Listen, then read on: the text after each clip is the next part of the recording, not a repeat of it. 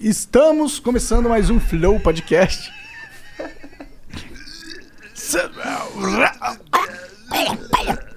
Vai. Tá, começamos aí mais um Flow Podcast. Eu sou o Monark. Este é o... Eu tô meio cansado hoje, tá, galera?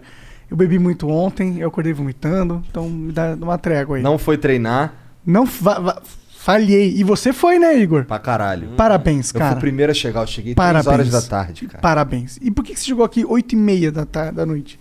Porque eu tenho duas filhas que estão em ah, casa. caralho, ele sempre tira essa carta do fundo do ânus dele lá. Então, Por que, que você não fez algo? Eu tenho duas filhas. melhor golpe possível, né? Bom, hoje a gente tá... Esse é um golpe que tu não pode dar, né? Pois é, porra. Mas hoje a gente vai conversar com o Ricardo Ventura. Ele é um especialista em linguagem corporal. Olha lá. E não é? Linguagem silenciosa. Silenciosa? É. Não é? Eu achei que. Vai além da linguagem corporal. Ô, louco. É. Mas você entende alguma coisa de linguagem corporal? Também. Entendi, entendi. Tá, tá incluso. O que é, o que é linguagem silenciosa? Ah, bom, a linguagem silenciosa, em teoria, seria a linguagem corporal, que é aquela que você não fala, né? A linguagem corporal, o nome já diz, linguagem corporal. Sim. É o que está dentro ali do- do- dos melindres ali, do, do- do geográfico do corpo. A gente vai na narrativa.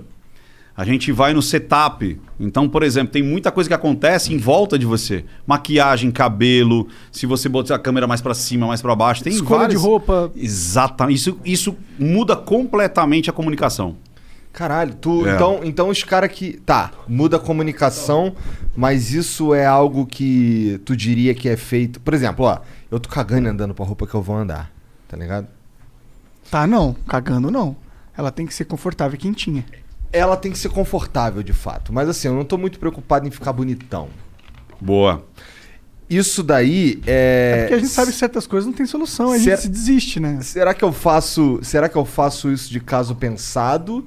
Ou será que eu faço isso. Então, vamos lá. Olha que legal. mesmo. Então você mesmo disse que o seu normal é andar confortável, relaxado, De chinela. de chinelo e tudo mais.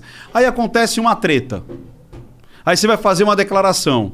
Olha, eu sou aqui o, Mon- o, o- o O Igor, e você tá de terno. Você entendeu? Você tá de social. Bom, isso aí Você não tá, vai rolar. Você tá, você tá de cores pastéis. Tem um vídeo seu no Critiquei a- Podcast com terno. É. Tá. E aí o que, que acontece? Fala, Pô, você tá querendo simular algo. Você tá Entendi que... Ah. pra caralho. Interessante. Entendeu? Você está querendo simular alguma coisa com aquela situação. Então, por exemplo, é, isso inclusive é gestão de, de crise, acontece muito. Sabe esse negócio de, ah, o cara foi acusado de alguma coisa, ou a menina foi acusada, ou eu tenho, fiz um, ah, por exemplo, a...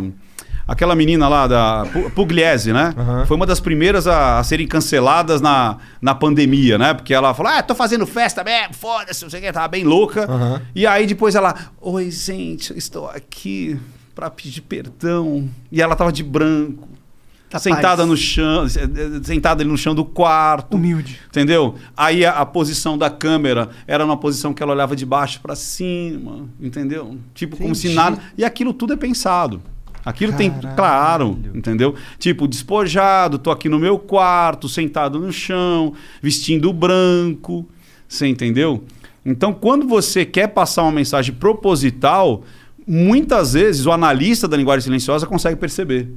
Porque sai do, do normal, daquilo que poderia ser aquela comunicação naquele momento. Então, ela, é, essas pessoas têm especialistas em linguagem silenciosa próximos ali, ou pelo menos Ó. um cara que sabe de maneira rudimentar. Você já percebeu que quando, e se tiver uma boa assessoria, quando acontece, por exemplo, é, um, um desastre, algum caos, avião cai, barragem desbanca lá e tudo, não aparece logo nenhum. Mesmo o cara estando dentro da empresa, normalmente é uma parede é, cores pastéis ou azul, você entendeu? Não tem logo nas roupas, não tem logo atrás, nada que remeta à empresa.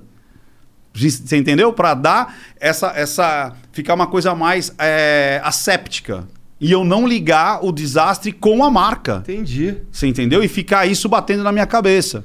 Caralho, que aí você não Tudo isso é associa- pensado, cara. Por exemplo, outro caso, é, que foi da, da, da mulher do prefeito. Sabe o molequinho que é, ficou subindo e descendo o elevador e depois, caiu. puto, o moleque caiu, cara? Aham. Aquela mulher, cê- aí é a mesma coisa. Vamos buscar o Instagram do Igor. O Igor todo colorido, de chinelo, pá, sei o quê, cabelo desgrenhado, barba desgrenhada. De repente ele aparece com a barba paradinha. Olha, gente, eu estou aqui para afirmar que não fui eu que estava ali.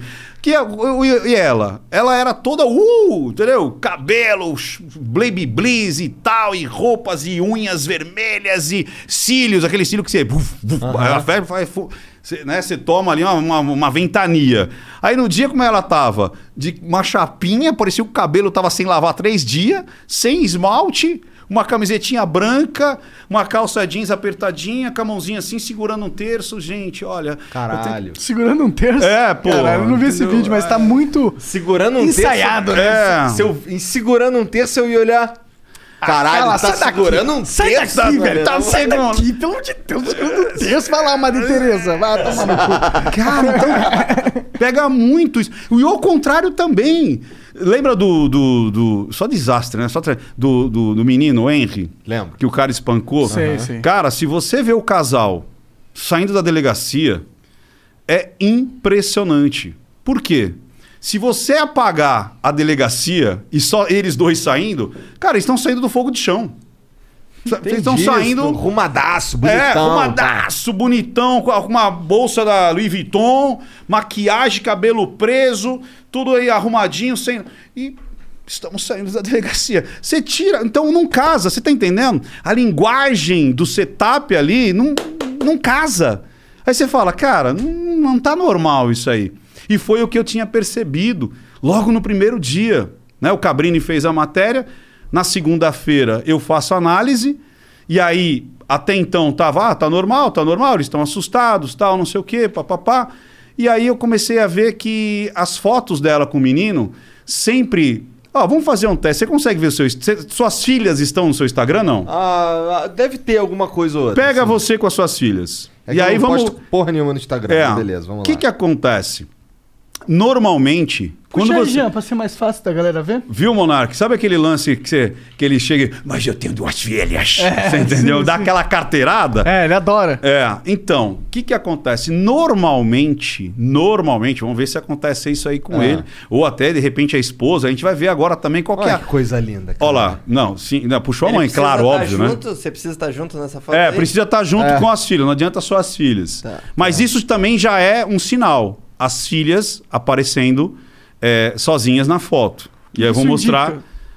Olha que legal. Essa, pronto, essa aí tá muito boa. Só tem uma ou tem duas aí? Ah, tem. É que eu a sou só, seguido. só tem a Lulu aqui. Olha ali, ó. Tá, ó, aí as pronto. Ó, Ah, tem aí. é. legal. Olha que legal isso. Ah, não, aqui ele tá fazendo até uma cara de. É, eu tô de- fazendo o de- carão aí. né, Falar de assim, carão. ó, não mexe com minhas filhas, não, cara. É, mas olha que legal. Pega uma outra normal, assim, Na sem ele verdade, tá eu tava fazendo carão. Que nem coisa. essa que ele mostrou. A primeira, é a primeira. É a primeira Que é uma situação normal. Que é que você tá, tá É. fazendo personagem Não, e a tal. primeira, a primeira lá pra cima. Vamos ver alguma Então é a última. Quer ver? Boa. Você traz um Aqui, ó. também? Por exemplo, aqui. Olha que legal isso. Ah. A criança, normalmente, numa situação normal, numa psique normal, ela tá do lado ou na frente. Nunca atrás. Todas as fotos que eu vi dessa mulher com o filho, era sempre ela e a criança atrás. Ou seja, eu era o centro das atenções. Sempre. Isso é traço muito de narcisista, onde eu mereço, eu estou, eu apareço. O resto é complemento da minha vida. Você entendeu? Ih, caralho, ganhei um em aberto. É. Então, essa foi uma primeira coisa que me chamou a atenção. E a outra coisa, depois, além disso, ele saindo da delegacia e tudo mais, mas naquele momento foi quando ele lembra. Então, até aí, a, a- a- a minha análise estava assim, tá, pô, tá, tudo bem, tá nervoso, tal, tem algumas coisas estranhas, tá com medo, tal, mas estava tranquilo dentro da noite, porque ninguém fica tranquilo com o Cabrini, ninguém fica tranquilo sendo acusado de, de matar alguém. O problema é que ele lembrou do corpo do menino, dizendo: quem ia saber que ele tinha aquele, aquele tanto de hematoma?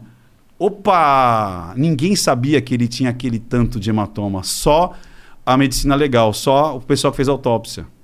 Então, na memória dele, ele sabia que o menino tinha hematoma e ainda olhou no psicogeográfico, que é muitas vezes você constrói aonde você está, quando você está lembrando. Sabe aquele lance? Ah, eu entrei por essa porta, saí por aquela. Você se põe é- na cena. Se põe na cena. E ele se pôs na cena. Foi a hora que eu gelei e falei assim, cara, ele se pôs na cena, apontou pro menino com hematoma e no chão.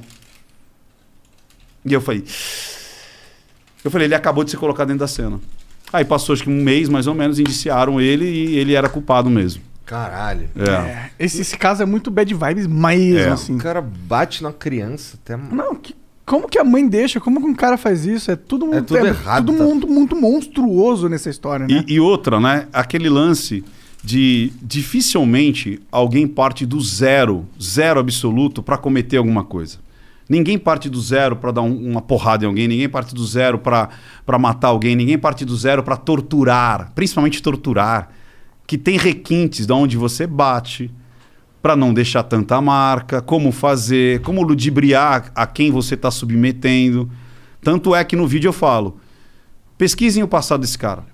Eu falei no vídeo, falei, pesquise o passado desse cara. Por quê? Porque aquele modus operandi, muito provavelmente, não foi a primeira vez. Aí dito e feito. Foram atrás, ele já tinha feito com duas, três, quatro crianças de outros relacionamentos.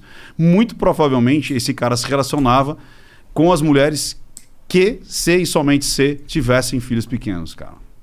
Caralho, que então ele era um merda. predadorzaço. É isso aí. Entendi. Bom, tomara que. a po- Bom, ele não vai aparecer na cadeia porque a gente tá no Brasil, né? Logo, logo ele tá fora. É. Mas espero que a justiça divina o castigue. Mas antes, eu tenho que falar dos nossos patrocinadores, são importantes, para que eles nos paguem. E a gente continue aqui falando merda. Bom, é, se quiser melhorar de vida financeira, tem alguns jeitos. Primeiro, você trabalha, né? Segundo, você para de gastar dinheiro à toa. E terceiro, você investe. Agora, como que você investe? Você vai na LTW Consult. O que, que é isso? É uma empresa de consultoria financeira incrível no Brasil, que eles têm vários profissionais ali que vão te auxiliar para colocar o seu dinheiro no melhor lugar possível. Então, se você está com dinheiro na poupança, o que é um erro, você tira ele agora da poupança, entre em contato com a LTW no Instagram, arroba LTW Consult, ou no site deles, ltwconsult.com.br, preenche o form- o formulário que tem lá, diz exatamente qual é a sua situação financeira e eles vão fazer uma análise e vão te guiar para o melhor caminho ali para prosperidade, tá bom? Então vai lá. Se tiver dívida, entre em contato com eles também, porque eles podem te ajudar a sair das dívidas e começar a investir, tá? Eles ajudam todo mundo que quer melhorar de vida financeira. Não precisa ter um- uma quantidade específica de dinheiro, tá bom? Então entre em contato lá com eles. Ah, tem um- um- uma série chamada LTW Descom- Descomplica no canal deles no YouTube, LTW Consult no YouTube, né? Então vai lá.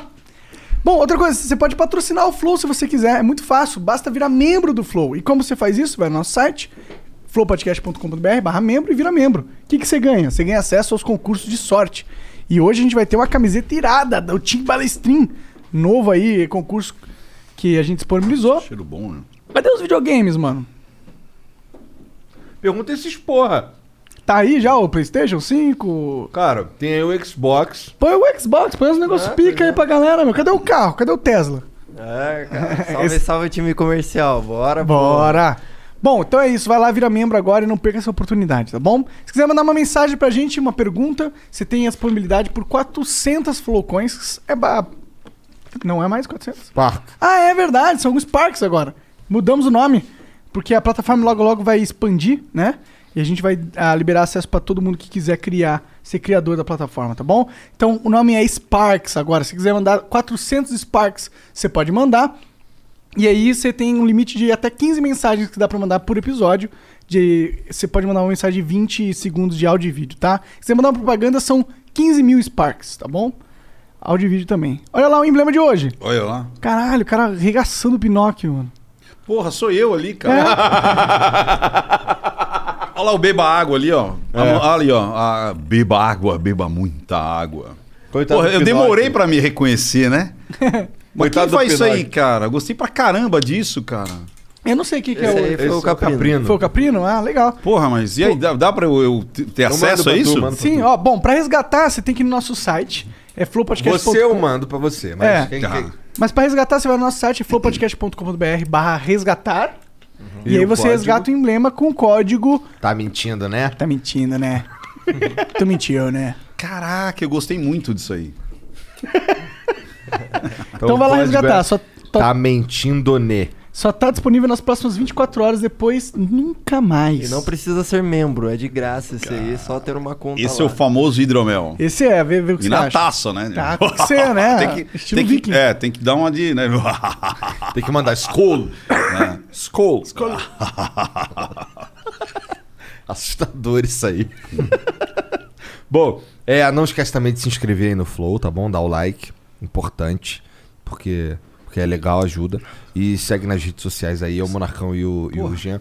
Lembrando aí, mandar um salve aí pra Cris e pra Yasmin, que foram verificados, moleque. A Cris também? É. Caralho. Então é só com a gente mesmo a parada. É, eu tô fudido, É porque a é. gente fala tão mal do sistema de verificação deles que eles estão com raiva. Enfia no cu essa porra. Enfia no cu, irmão. Selinho azul, caralho, foda-se. Eu quero. Mentira, pode enfiar no cu. Você já viu uma galera que faz um tipo um fakezinho do selinho azul? Sim, Já, no Twitter já, tem já. bastante. Não, tipo, põe assim uma borboletinha azul, põe uma bolinha azul, você bate o olho e você acha que é a porra do verificado, né? Mas pra mim, assim, eu tô. O verificadinho ali, eu tô cagando mesmo. O Ultimate. O problema é que ele te dá umas ferramentas É. que te aju- que ajudam a se comunicar com os caras. É. Então, porra, pra mim a única. Assim, se eles me dessem só ferramenta, não precisa nem me dar selinho de nada, enfia no cu o selinho. Mas eu acho que a gente transcendeu isso já. A gente consegue já alcançar quem a gente quiser Cara, sem essa porra. Eu já eu, eu falo com a galera que depois eles vêm aqui e falam, pô, nem vi. Tá ligado? É. Bom, Por conta é você só fala usar. de, de mandar mensagem, se você não é verificado, você fica lá no meio de qualquer um. É. Se você é verificado, você é os primeiros a aparecer. E tem a, no Twitter tem a aba de verificados, né? Então se você, é só você ver lá o cara que quem interagiu contigo que é verificado. Isso. Então é mais fácil. É. né? Então, bom. Ajuda. Mas e aí, você é formado em linguagem silenciosa? Isso. É Além- onde se é. forma nisso? Você, vamos lá. Você tem várias etapas para fazer isso que eu faço. Aí eu juntei tudo que eu estudei e criei o meu protocolo. Então hoje eu dou formação. Então é a formação psicomportamental da linguagem silenciosa. Então eu peguei várias vertentes. Então eu sou psicanalista, eu tenho formação de programação de linguística, eu tenho a formação do, do Paul Ekman, de microexpressões, eu tenho a formação de hipnose. Então eu tenho várias formações que juntando todas elas, eu dou treinamento para oradores, comunicadores. Então tem muita coisa que me chama atenção, justamente porque é a comunicação ativa. Então eu conheço o outro lado.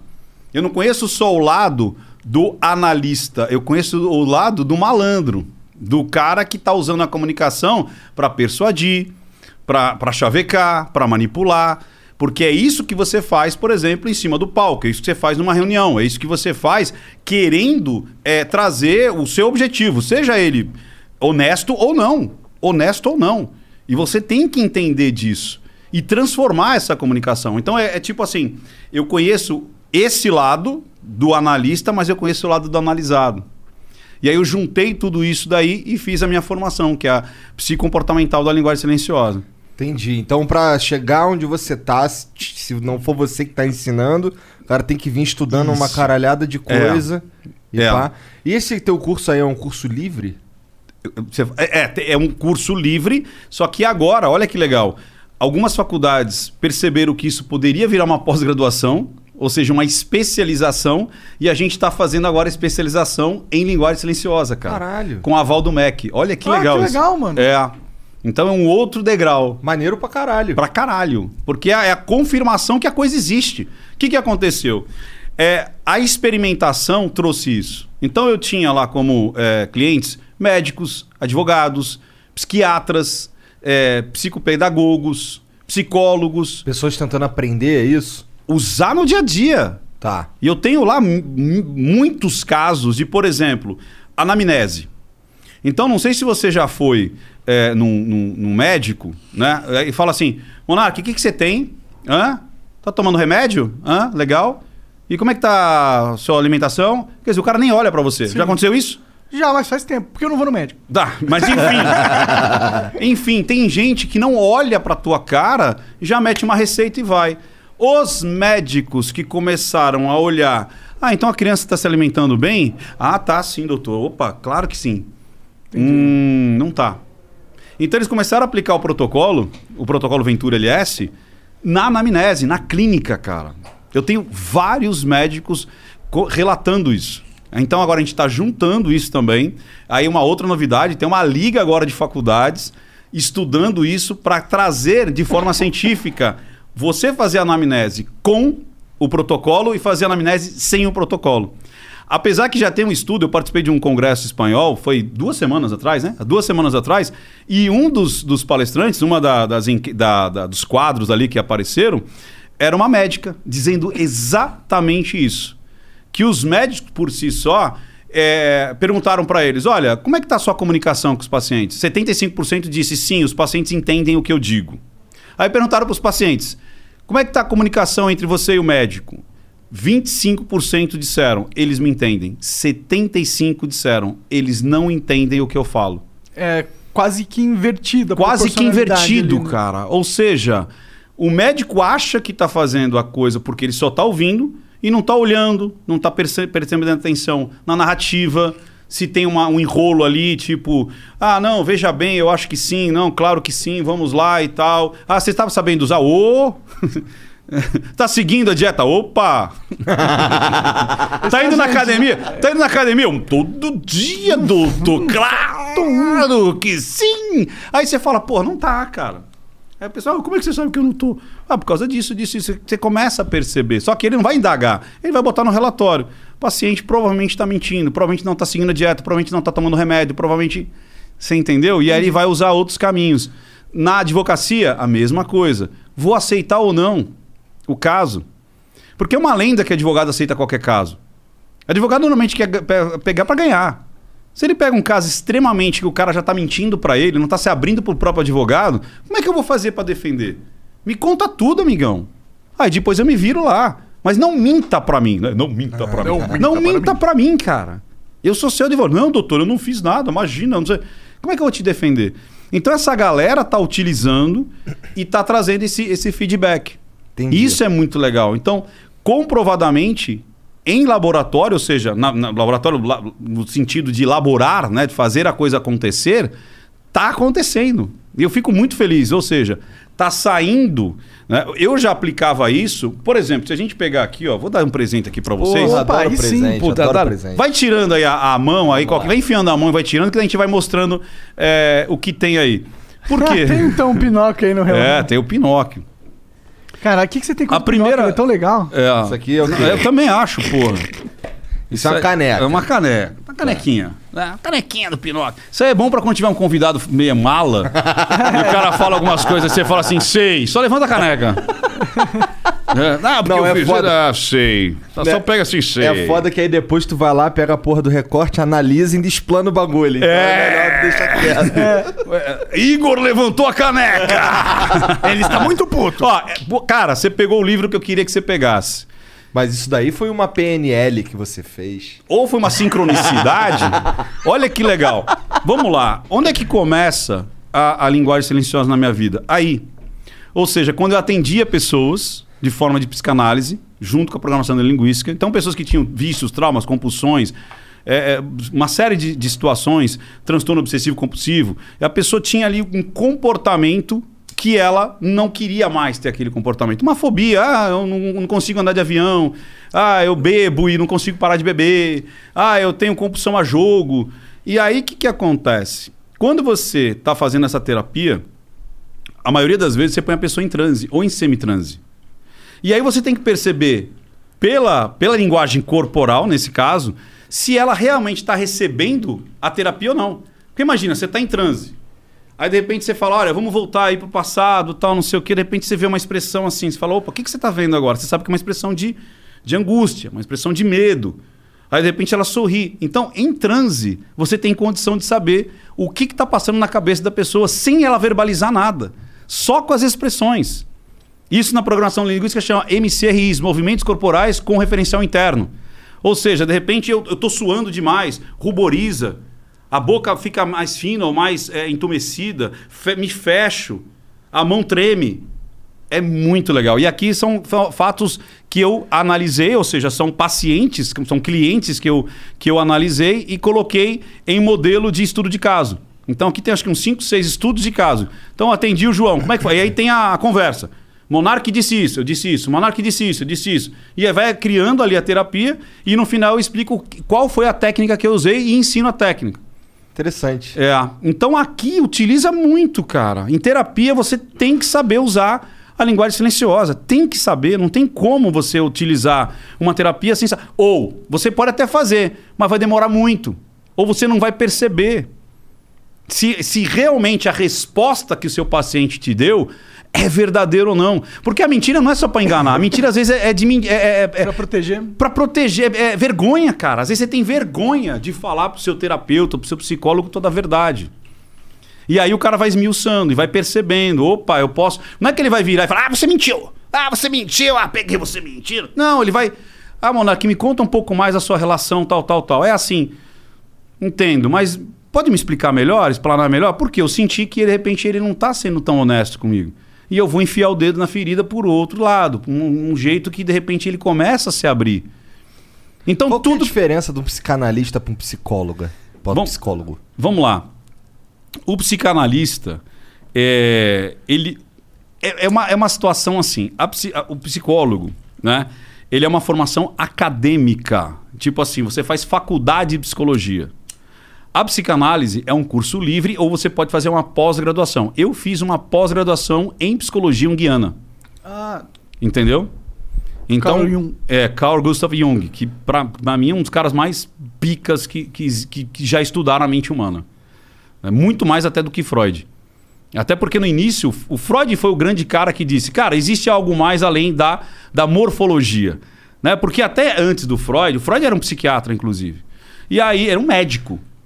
Só que médico psiquiatra, lógico, naquele tempo, acreditava que tudo era morfológico, era químico. e Ah, resolvia com cocaína. é, cocaína, choque, é, entendeu? Choque? Choque. Tava choque. Ah, opa! é, E aquele martelinho assim na testa aqui, a lobotomia também. Isso é, caô, né? é, loucura, né? Nossa. Então, você tratava as coisas com um remédio, né? Com uma situação é, morfológica, uma química, biológica. E aí o Freud começou a ver que existia alguma coisa além da morfologia, além das células, que era o inconsciente. Tanto que ele foi ridicularizado. Por quê? Porque alguém falou assim: me mostre, me prove. Me prove a base científica. O cara falou: não tem, cara. Mas eu estou vendo o fenômeno. Eu estou vendo uma pessoa lá que, que não fala, aí eu ponho ela em hipnose e ela começa a falar. Que, que catso que é isso? Uma pessoa em histeria, eu vou lá, faço um relaxamento, ela para de ter o, o sintoma de histeria. Como é que então, se fosse morfológico, se fosse algo é, químico, físico, é, biológico, não poderia mudar, porque eu mudo a maneira da, de eu enten- ver o mundo. O que, que é hipnose? É baixar a massa crítica. Tanto é que ele não conseguiu usar muito bem a hipnose e largou. Ele largou e foi, mas ele continuou percebendo através de imagens, através de sonhos, atra... então sonho foi Jung, através é, do, do- da libido. Ele acreditava que a libido era só sexual. O Jung já colocou a libido como a energia psíquica que faz você querer alguma coisa e faz você se movimentar, faz você eu quero isso. Então ele começou a perceber que existiam, primeiro Freud, que existia o ego, né? existia o superego, o id, existiam. Ele foi dando nomes àquilo que ele foi descobrindo. Que é uma. a- gente tem um lado permissivo, né? Que é tipo assim. Vai lá, Igor, faz. Não tem uma vozinha que fica. Você merece, porra, vai lá. Né? A consciência. Aí vem o outro e fala assim: Mas você vai magoar alguém. A pessoa não merece, porque né? você tem duas filhas. Esse deve vir bastante. Então, é, a, a parte é, é, é, que te dá permissão é aquela parte irracional, é aquela parte mais animal, é aquela parte do desejo. E a parte que te dá razão para não fazer é a social, que também está implícita na, na- na sua psique. Porque foi tudo aquilo que você aprendeu durante a sua infância. Sacou? Então a gente tem essa briga do eu quero fazer, porque é a parte animal mais basal, e, pô, eu quero comer, eu quero me alimentar, eu quero fazer sexo, eu quero me dar bem. Pô, eu gostei da camisa dele. Se eu não tivesse massa crítica, eu ia roubar a camisa dele. Que é o que o bicho faz, não é assim? É. Pô, gostei dessa casa, vou É lá e tomo a sua casa. pega. Ah, eu Ah. gostei da sua comida, vou tomar a sua comida. Ah, seu filhote tá, tá apetitoso, vou comer seu filhote. Agora eu vou pegar sua fêmea pra mim. Acabou. Eu, eu- briga, não é isso? Brá, briga lá os leões, agora tá- todas as fêmeas são minhas. Entendeu? E a gente tem isso, cara. A gente tem isso. O que faz a gente não fazer é a parte cultural, é a parte de caráter, é a parte construída, cara. Interessante pra caralho essa porra. É, porque a gente só não faz porque existe o, o- o Big Brother. Que tá dentro da nossa cabeça mesmo. Exatamente. Que você pode chamar de Deus, que você pode chamar de a minha consciência, o meu self, o meu lado mais puro, que também foi construído, você não nasce com isso. Você pode chamar de universo. Você pode dar o nome que você quiser. E aí você não faz porque tem esse Big Brother dizendo: cachorrão, não faça. E aí você fala: ah, não vou fazer. Agora, quando o cara tem uma- um, um transtorno Como de é per- que é a voz? Cachorrão, não faça. Que é quase aquela voz do Cid Moreira, né? Então Moisés subiu a montanha e Deus disse: Momô. Mas quando você diz que essa a nossa trava, a nossa a nossa massa crítica, ela é uma construção social, você diz que ela está internalizada dentro da gente? Ou você Isso. diz que ela é só externa? Não, ela, ela, não, ela começa externa. Porque vamos lá, quando você nasce, olha que legal isso. Existem algumas coisas que são inerentes a qualquer cérebro. O cérebro funciona com três grandes regras. Primeiro, ele é, é atemporal. Então, coisas que você aprendeu ontem vai ficar gravado na sua mente. Coisas que você aprendeu há um ano atrás vai ficar gravado na sua mente. Coisas que você viveu, que você ouviu, que você conheceu quando você era uma criança, vai ficar gravado na sua mente. Mesmo que você não acesse. Hum, Aí que tá, você não acessa conscientemente, É, sim. mas você vai acessar. Coisas que você sentiu quando era um bebê ainda influenciam a sua decisão hoje de adulto, cara. Da hora, né? É. Essa é a primeira coisa. O cérebro ele é atemporal. Segundo, o cérebro ele é literal. Ou seja, quando você nasce, nada tem significado. Não existe o que é belo, o que é feio, o que pode, o que não pode, o que é pecado e o que é louvável. Simplesmente as coisas são. Como é que você vai construindo esse euzinho monarque dentro de você? Como é que você vai construindo esse euzinho que você chama de Igor? Já pensou nisso? Quando você fala, quem é o Igor? Já fez essa pergunta pra você mesmo? Quem é o Igor? Quem é o monarque? É tudo que você aprendeu durante a tua vida. Tudo que disseram pra você. Você não pode fazer isso. Você. "Ah!" E você acreditou que você não podia fazer. Ou que você podia. A gente tem um monte de limites e impossibilidades, ou seja, limites e não limites, que a gente aprendeu durante a infância inteira sem ao menos perceber. E isso vai formando o seu caráter. Então, não- o, o lance que você perguntou é externo ou externo? Interno ou externo? Você recebe esse- internamente o temperamento. Você tem duas filhas. As duas têm o mesmo temperamento quando, quanto bebês? De repente, uma chorava mais que a outra, uma era Não mais mesmo. carinhosa que a outra. E aí você fala, como é que é isso? Como é que esse bebezinho nasce do nada, tipo, né? Tipo, acabou de cuspir ali, pá! e ela já tem um temperamento. Uma é mais birrenta, outra é mais carinhosa, uma fala mais, outra fala menos. Como é que é? Mas bebê. E a partir daí, vem o externo e começa. Dá mais atenção, menos atenção, recompensa, briga. E você vai mostrando, você vai criando as suas regras. Quer ver uma coisa legal? É, as suas filhas têm medo de barata? Tem. Provavelmente foi um referencial feminino que passou para elas. Porque normalmente mulher tem medo de barata. E olha como é que você. Sabe como é que cria o medo de barata? Ah. Vamos lá. Deve ser como cria qualquer outro medo. A criança é literal, como eu, você, qualquer um, não é isso? Ela sabe o que é a barata? Primeira vez que ela vê a barata, ela sabe que é barata? Ela sabe que é um- uma unidade de algo. Isso, uma unidade de algo. E talvez ela relacione essa unidade de algo com alguma coisa que ela já viu, um bichinho. Aí de repente a- ela tá na sa- sala, né? Ah, bichinho, ah, bichinho, ah, bichinho, botando a mão no bichinho, ah, bichinho. Algumas põem até na boca. Ah, bichinho, que é o instinto basal de comer. É um bicho que tá comendo, eu vou comer. Proteína, porra. Eu vou deixar passar? Nem fudendo. Aí tá o bicinho. Aí vem um referencial feminino. Ai, filha, você viu um bicinho? Ah, o bicinho é uma barata! Pega a criança no colo, sai correndo, sobe em cima da mesa e fala: Bem, vem matar esse monstro! Eu não entro mais nessa sala e joga o tamanco, joga o óculos, joga tudo, joga o celular, só não joga a criança que tá no peito da mãe. E é o coração da mãe, tum, tum, tum, tum, tum, tum. A criança olha para aquilo e fala: Meu Deus, se minha mãe, que me dá papá, me dá banho, me dá tudo, tem medo daquilo, imagina eu que sou desse tamanho. Pronto, criou a fobia de barata. Caralho, essa daí foi. Com energia. Estudando Wolf Maia, tu, né? Você entendeu? E o pior é que quem tá em casa agora é um bando de mentirosa. Porque se você perguntar pra mulherada, você lembra da sua primeira percepção da unidade de coisa da barata? Ela fala, não, eu não lembro. Mas por que, que você tem medo? Ah, não, porque um dia ela voou na minha cara. A borboleta voa e você fala, ah, borboleta. A Joaninha pousa, a Joaninha. Agora a barata não. Aí você pergunta, por que, que você não gosta da barata? O que, que elas falam? É nojento. Que é uma grande mentira. Quan- menos. quantas coisas essa mulherada faz que é mais nojento e tá tudo bem? Que a barata é sai Hã? do esgoto, né? Sei lá. Mas vocês já pensaram em coisas feias. Eu não já lembrei. em nada, não. Eu já lembrei nas. da- eu pensei das filhas do, do, do, do, do Igor. Porque como é que foi trocar as fraldas, as primeiras fraldas dela? Nossa, minha mãe teve uma vez que a minha mãe. Eu tava com a fralda cheia de merda. Você quase mão. vomitou. Pior que não, minha mãe. Eu tava com. Isso é engraçado até. E aí? Bom, homem não consegue, bicho. O homem olha pra aquilo, é nojento, é esquisito, é verde, é fedido.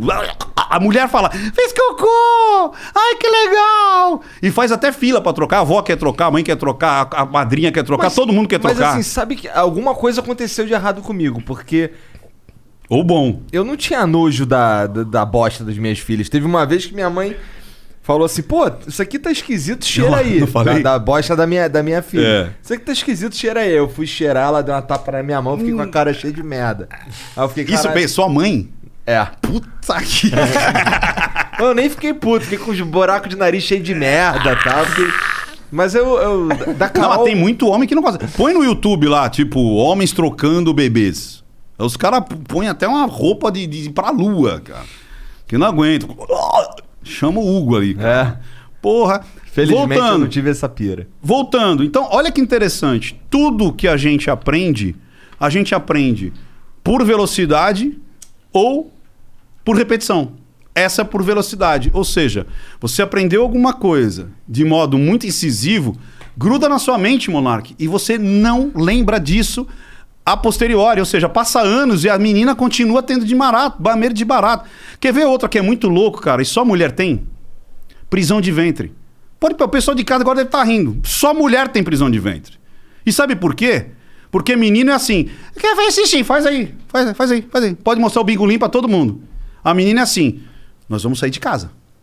Você faz xixi agora. Depois não me pede pra fazer xixi na rua. Ah, Pronto. A menina não consegue fazer xixi na rua. E dia de festa, então, como é que é? Põe aquele monte de roupa assim do lado, olha pra menina e fala assim, ó. Roupa da Frozen. Eu vou te vestir. Tem a calcinha, meia calça, a tiarinha, a luvinha. Você vai no banheiro agora, criatura. Depois, não me pede pra ir no banheiro. Ah! Nunca mais faz cocô fora de casa. A mulherada vai viajar, fica sete dias sem fazer cocô. Já o homem é diferente. Pode perceber, o homem quando chega numa viagem, a primeira coisa que ele faz, cocô. Ele entra no banheiro e fala, o que, que eu fiz quando eu cheguei aqui? Posso mijar? Porra, homem Pensei que parece que tivesse tem uma coisa. cagar. Parece uma coisa meio de cachorro, né, cara? Ele entra e ele tem que mijar. Pô, posso mijar? Posso mijar? Ah, dá E a- vontade, eu E a mijo, mulher. Pois tô. é, agora a mulher não. É sete dias sem fazer cocô. Quando chega em casa, olha aquela privada, faz até uma referência. Meu Deus, vou cagar. Olha, a minha namorada, ela é uma máquina de fazer cocô. É uma máquina. É todo dia de manhã. Não, mas aí tá em casa, bicho. E é um, um Tá em casa. cocô. Põe assim ela. falo, põe Caralho! Você já viajou com ela? Já viajou? Já, já. Já ficou tipo sete dias? Cara, ela caga, mano. Vê se ela. Vai, começa a botar no caderninho pra É você ela ver é se ela caga. saudável, mano. Não, mas não tem problema. Trava, meu amigo. Entendi. Vai pra fora de casa, trava. Entendeu? Salve, Lulu. Sorry, Lulu. Então, Olha, olha, que os meus cocô é tudo mole. É porque eu bebo muito, aí sempre mijo pelo cu. É, Caralho. É. É, bom, ficou bem nojenta essa conversa. Mas você Desculpa. ente- Então, mas você Ah. entendeu, cara, o quanto que a gente tem na nossa mente, mano? que Você perguntou, mas será que eu me submeto a só o externo? Eu me submeto muitas vezes ao interno sem ao menos perceber, cara. Sim. E eu deixo de fazer muita coisa porque alguém disse que eu não podia fazer lá atrás. Crenças limitantes é o nome É, parada? exato. Tanto é que esse aqui, ó. Crenças. Hum. When someone first comes in and you see that discouragement on their face, they've tried so many different products, but nothing seemed to work for them. I'm able to take that disappointment and that pain and turn it into hope. You're listening to Mallory, an art support specialist at the Good Feet store. And they try the arch supports. It's a light up moment. You see their face brighten up. They go from feeling discouraged to being happy and hopeful again. For over 25 years, the Good Feet store and our arch support specialist have been helping folks live the life they love without foot, knee, hip, or back pain getting in the way. That's why this job is so important. You're helping people, getting back into the activities that they've wanted to do for a long time, doing the things that they love to do with their Good Feet Arch supports. We're able to help them and take them from the pain to the possibilities. And I love it. The Good Feet store is located in Fairfax, Leesburg, Rockville, Baltimore and Hunt Valley, and in Annapolis in the Annapolis Harbor Center. For more information, go to goodfeet.com. Qual que é uma crença limitante do homem, normalmente? Muitas, cara. Por exemplo, não posso brochar. Por que que isso na cabeça do homem tem essa situação de eu tenho que ter ereção todas as vezes que eu for fazer sexo? Porque você falhou se você não conseguir. né? Por, então, falhou. Por que falhou? Porque fazer sexo você precisa de pau duro. Tá, e por que que você tem que ficar com o pau duro todas as vezes que chegou aquela situação de fazer sexo? Ah, todas as vezes não precisa. né? Pronto, aí isso é uma crença. Entendi. Todas as vezes eu tenho que ficar de pau duro e gozar depois da mulher, porque senão eu sou um filho da puta broxa. Entendi, entendi. E aí isso cria ansiedade. Se o cara broxar uma vez, fudeu. Porque aí repete o ciclo É, ele vai ficar, caralho, Será que eu vou broxar? Será que não eu vou posso broxar?" broxar, não posso Aí ele broxar. broxa de novo por causa do- da Exatamente. ansiedade. Porque ele fica no não posso broxar, não posso broxar. O cérebro vai ficar broxar, broxar, broxar, broxar, broxar. Gostou da voz, né? Caralho. Broxar, broxar, broxar. Aí o cara vai, Bora broxei. falar de outra coisa. Senão vai ficar na minha cabeça. Bruxar, bruxar, bruxar, bruxar. Ô, eu vi um vídeo muito engraçado Como é que conserta isso? de brochar. Legal. É, Não, bom, essas qualquer crenças, coisa. É, assim. pílula É. azulzinha ali. Na- Não, é, pronto, aí pronto, pílula azulzinha, Cialis também e tal. Mas que, como é que você faz? Uma das coisas é enfrentar, enfrentar aquela crença. Entendeu? Enfrentar. Muitas vezes a pessoa fala assim: Ah, Pô, é- mas eu nem sei que é uma crença. E aí? Ah, então, aí é que tá. Então vamos lá. Primeiro você não sabe, então você tá fudido. É, tô fudido. É isso aí, você tá fudido. Então, quem tá vendo esse- hoje esse podcast, vai pensar, cara, tudo aquilo que você fala que você não vai poder, experimenta fazer, cara. Experimenta. Ah, mas deu errado. Não tem problema. Todas as crenças, todas, todas elas, todas, Monarca, todas que você possa imaginar. E você é o cara do controverso. Me acha uma que não cabe em eu não posso, eu não consigo, eu não mereço. Todas as crenças estão dentro desses três textos. Desses Ah, às vezes os caras acreditam pelo contrário, que ele merece pra caralho. não, não, tô dizendo todas as crenças limitantes. Ah, limita... mas eu elas acho que pode estão limitante você dentro, acreditar que tudo lhe pertence, né? por exemplo, E é uma entendeu? diferente. Tá. fui controverso. Então, é, foi. Mas olha que legal. A pessoa que acredita que tudo lhe pertence, pra gente que tá olhando de fora, sabe que ele vai se fuder. Ele não. Porque ele tem a possibilidade. É a mesma coisa. Será que toda crença possibilitadora é boa? Depende. Vamos pensar num, num cara lá no, no fronte de guerra. Aí o cara sempre é o primeiro. Sempre é. Pode bater em mim aqui. Aí ele fala: Ah, vou sair desse fronte primeiro. Aí, É, pff, toma bala. E aí? Então você ser Seleção muito natural. protagonista, você ser muito astuto, dependente do contexto, você vai se fuder. Esse lance de sempre, não, vamos lá, porque nós vamos comer. Quem vai na. Né? Quem beber a água primeiro, toma água mais fresca e toma a mordida do jacaré. E aí? Sim, é, mas é foda mesmo. A gente passa a nossa vida. Ó, o rato que come o queijo é sempre o segundo. É, É. porque ele fica só de. Não, o rato malandro. É. O rato malandro que come o queijo é sempre o segundo, porque vai ver se tem veneno, ver se. Ratoeira, É. gatos. Você sabia que se você, se o rato comer um veneno e, e morrer automaticamente, os outros não comem?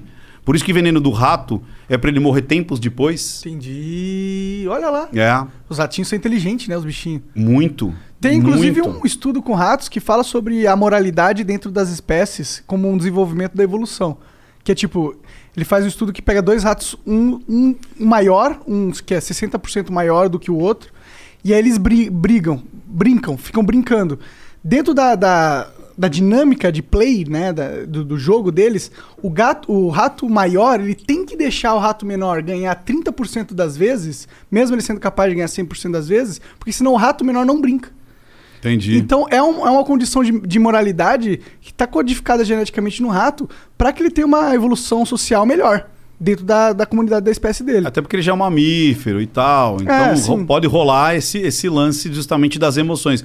Porque é é muito louco isso, né? O mamífero, ele tem emoções. E as pessoas às vezes acham que não. Sim, eu diria que, pô, a- não só os mamíferos, eu acho que até répteis têm emoção. Acho que qualquer. O réptil, ele não. a- a- De ser vivo não, o réptil é mais basal. é mais basal. É tipo, é, eu quero, eu faço. E acabou. Tanto é que é difícil você ver um réptil é, expressando algum tipo de. Por exemplo, eu tenho uma tartaruga. Se você. Se- às vezes ela vem se, se, se aproxegar a você. Você vê ela andando. Aí você fala, nossa, será que ela quer alguma. Tipo, um- expressar Um carinho, carinho né? e tal? Não, cara, é proteção. Preciso me proteger, eu quero comida. O réptil é muito mais literal. É muito mais basal, é muito mais reptiliano. Sim. Ou seja, tô com fome, vou comer. Quero cagar, vou cagar. Quero fazer sexo, vou fazer sexo. Ah, eu digo isso. Já o, você vê um cachorro, você vê que o cachorro, quando tá querendo pegar a fêmea, ele empina o peitinho. Ele empina o rabinho, fica ali tipo. Você entendeu? Tem a dança do acasalamento ali, tem um, um flerte ali. Sim, mas- Tem um. Opa, eu sou bacana, eu sou bonito. Tem isso no tem um cheira também, ó. Tem, tem um cheira-cheira. Não, sim, a dança do acasalamento tem todo. Mas você vê que, por exemplo, gato, cachorro, golfinho, existe uma. uma porque você não tem só o reptiliano, você tem já o córtex. É. O meu Entendeu? argumento é que é, eu concordo, dá pra você perceber nos mamíferos um comportamento mais emocional, emotivo, com certeza. Mas o meu argumento é que esse, essa, esse sistema que produz esse tipo de comportamento, ele tá integrado em todos os seres vivos. Sim. Eu acho que talvez a- os, os mamíferos ele tenham esse sistema um pouco mais evoluído do que os répteis. É. Mas o argumento é que eu acho que os répteis também E aí, têm quando um- você pega o primitiva. neocórtex, que daí já são seres humanos, aí é mais elaborado ainda. Sim. Porque além de você não só é, buscar o prazer e você ter a, a, a, a situação de você criar núcleos, né? você cuidar da sua prole. Porque, por exemplo, o que, que o réptil faz? Põe o ovo e cai fora. Depois que vai embora, acabou, vai, vai voar, vai fazer, vai o que tem que fazer aí. Sim. O mamífero não. A maioria dos mamíferos, eles, eles criam ali a prole, eles criam até que chega uma hora que ele fala, agora vai, é com tu, aí, amigão. Sim, sim. Tem uma coisa que é, é- é muito louco. Sabe o que, que a, a, a fêmea ursa faz, cara? Que é muito foda, cara. É, ela vai criando os, os, os filhos dela. Até que chega uma hora e ela vai ensinando a caçar, a pegar mel, a pegar truta e tal, tal, tal. Aí ela ensina a escalar uma árvore. Aí quando os dois sobem na árvore, ela Vaza. Vaza. agora tá pronto. É isso aí. Aí quando eles descem, cadê mamãe? Cadê mamãe? Mamãe fugiu. E o que é legal, né? Ai, eu não quero gatilho. Ai, eu não posso viver agora sem minha mamãe. Sacara? Tipo assim, a gente tá vendo uma, uma geração hoje de Homo sapiens Que a mãe nunca deixa os que bichos na não árvore. é não que não quer ter nenhum tipo de gatilho emocional. Que porra de mamífero é esse? Que porra de neocórtex é esse? Você não pode. Não, você tem que me avisar. Se, ah, esse vídeo você não me avisou que ia ter um gatilho de. Ah, Não sei. Pô, que que é isso? Você não consegue enfrentar suas dores, seus medos, suas sombras, os seus fantasmas? Que porra de ser humano é você? Você tem que ser blindado por tudo que você vai ver, ouvir e digerir. Tem que estar tudo realmente digerido, explicado. Ah, porque isso, isso me ofende. Deixei de seguir. Esse negócio do safe, Decepção com o Flow. Chamaram o Ricardo Ventura. né? Porra, esse é um- negócio do safe space, do Eu quero mais do negócio ali. Esse negócio do safe space, do gatilho, é uma coisa que você percebeu que tem nas universidades, não? Então, come... esse, é, começou nos Estados Unidos essa porra de, Eu de sei, safe eu- eu space. acompanhei. Ah, o que, que é isso, cara? Que que, que cê... Onde? Me fala no universo! Aonde você tem um espaço seguro, pelo amor de Deus? Aqui, ó. Nem aí, mano. Que que é isso, Nos cara? meus bracinhos. Ah, você tá... Tigrão agora. né? Vem aqui, ó, meu... Vem pro meu Brasil. Vem que eu tô seguro. Eu sou um homem protetor. Pô, senta, pô, que que é isso? As rolinhas, chamando as rolinhas pra sentar no colo, né, cara? Pro coroné, né, cara? Vem cá, minha manteúda. É. Ô, Mas a gente tá passando por um, realmente uma etapa evolutiva da sociedade que esse problema cada vez se faz mais presente. Não sei porque eu tô falando dessa forma, mas foda-se. Acho que eu tô Monark, eu vou te falar uma coisa, cara. Eu, eu, eu não concordo que as pessoas. A gente muda o cenário, mas as agruras são as mesmas, cara. Os desejos são os mesmos. Mas será que a gente não tá numa sociedade que é muito fácil viver? É que antes era muito difícil. Muito fácil. Antes tinha guerra Não, pra caralho. na realidade- Tinha gente morrendo. É, sim, a gente vive num, num- num- momento hoje que a guerra não é mais é, de, de- de biológica. A- a- a- aqui, ó, a guerra é, é psíquica. É. É o que você vai ver. Guerra de narrativa. você- guerra de narrativa. É guerra de narrativa, cara. Sim. É, isso aqui que vocês fazem é tipo é um ponto fora da curva. Porque você sabe que hoje é justamente o contrário. Hoje você vai postar no Facebook e o cara fala: Você tem certeza que você quer postar isso? Já viu isso? Ah, vai te fuder, cara. tem certeza? Eu tenho? Se eu tô postando? O Instagram fala: A sua postagem pode ser violenta. Ah, tô pra tomar no cu. Sério A máquina fala pra mim que a minha postagem é violenta. Vai se fuder. Você Um entendeu? post violento. É, o seu post. vi- Esse post pode, Pode ofender é, alguém. Pode ofender alguém. Foda-se. Ah, vai te catar, bicho. Como é que você. Cara, que que é isso? Não Eu Acho que o mundo onde ninguém é ofendido é um mundo de bosta, né? Cara, porque você pode ofender sem querer. Sim. Aí a pessoa, ah, mas estou cansado de explicar que eu posso ser ofendido. Cara, existe o escárnio e o maldizer desde sempre, desde que o mundo é mundo. Você gosta de beterraba? Gosto. Droga. Você gosta de. Giló. Não. Não gosta de Giló? É. Ih, me ofendeu. Eu amo É, Giló. Você entendeu? É por Como aí. você fala? É. Cara, eu sou da Associação do Giló. É. Sabe quantos empregos o- a indústria do Giló traz todo dia pra sociedade? Você aí falando mal do Giló. Cancele o Ricardo Ventura. É. E o que, que é o cancelamento? Vocês se ligaram o que, que é o cancelamento, cara? É uma ferramenta de poder. Cara, o cancelamento é a Inquisição do século XXI. Porque era assim, eu não aceito você por ser você ser diferente de mim. Muitas vezes aquelas bruxas eram mulheres que viviam sozinhas e se resolviam. Como assim uma mulher vai se, se sozinha no meio da floresta? E o pior ainda, que eram norma- normalmente aquelas que sabiam mexer com as ervas, mexer com é, remédios. Então os caras iam lá e, e para engravidar, para não engravidar, porque tinha uma dor, uma inflamação. Só que daí vinha aquele poder de tipo assim, não é de Deus isso. Como é que é esse negócio aí? Ela me cura sem. sem... Porque olha que interessante isso. O que pozinhos que se que curam, é, poções que curam, ungüentos que curam, cara, isso é do capeta. Vão matar essa mulher. Então, em vez de você se afastar, você matava. Hoje, como é que é? É a mesma coisa. Eu não gosto do Igor. Me afasto do Igor. Não, eu quero que ele se afaste da minha realidade. Olha que loucura. O cancelamento é você tem que sumir da rede. Você tem que sumir. Eu quero, eu quero que você não exista. Eu quero que você suma da minha realidade. Ou seja, é uma loucura. Eu quero que o mundo se adapte à minha vontade psíquica que pode me agredir em algum ponto. A gente tá vivendo um, um ápice, um ponto da virada que vai ser assim: ou a gente toma as rédeas, ou essa merda vai realmente. Mas é, existe- é, é, vai, vai degringolar. Existe um momento onde o cancelamento ele é, é justificável? Então, e ao ponto de quem? É no sentido, por exemplo, o cara começa a, a falar várias coisas assim, tipo, ah, os negros são subespécie. Legal, vamos lá. Os homossexuais, eles são. Exi- Existe um negócio. Eles já, são já existe. abominações da ótimo, natureza. Ótimo, já existe. É legal que agora, vamos supor, se fazem um recorte disso. Olha que legal, se fizeram um recorte disso. Um negro lembra lá, eu falo ótimo, ótimo, Aí o cara recorda e fala assim: Ricardo Ventura disse que é ótimo ser racista. agora, olha que legal. Qual que é o ponto do cancelamento ser útil? Já, isso já existe. Sabe como é que chama? Lei. Você saiu da lei, a lei já tem como te punir. Você não saiu da lei, é o seu pensamento. É algo que eu vejo você fazendo muito aqui. Ou seja, quem que eu posso trazer para falar? Qualquer pessoa, desde que não infrinja a lei. Lembra que teve uma discussão assim uma vez com o Maurício Meirelles? Ah, eu não vou trazer um cara que de repente eh, fala sobre eh, o nazismo porque eu posso estar dando palanque pro, pro cara que está dando nazismo. Mas você falou, não, eu acho que tem que dar palanque para todo mundo. Eu também concordo. Tem que dar palanque para todo mundo, desde que não infrinja a lei. Ponto.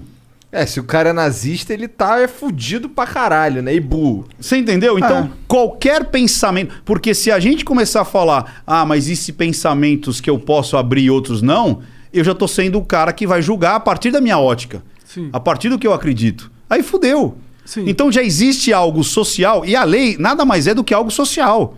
Até porque outro tempo, há, pouco tempo atrás, você tinha escravos e servos, e tava tudo bem. E eles não tinham direito absolutamente nada. Eles não eram humanos, eles eram escravos e servos. Mas naquela sociedade tinha sentido, estava dentro da lei. Você entendeu? Se daqui a pouco a gente achar. Porque a lei é feita pelo quê? Pelos costumes e comportamentos daquela sociedade. Hoje, por exemplo, você vê é, uma máquina tendo é, um ambiente de justiça?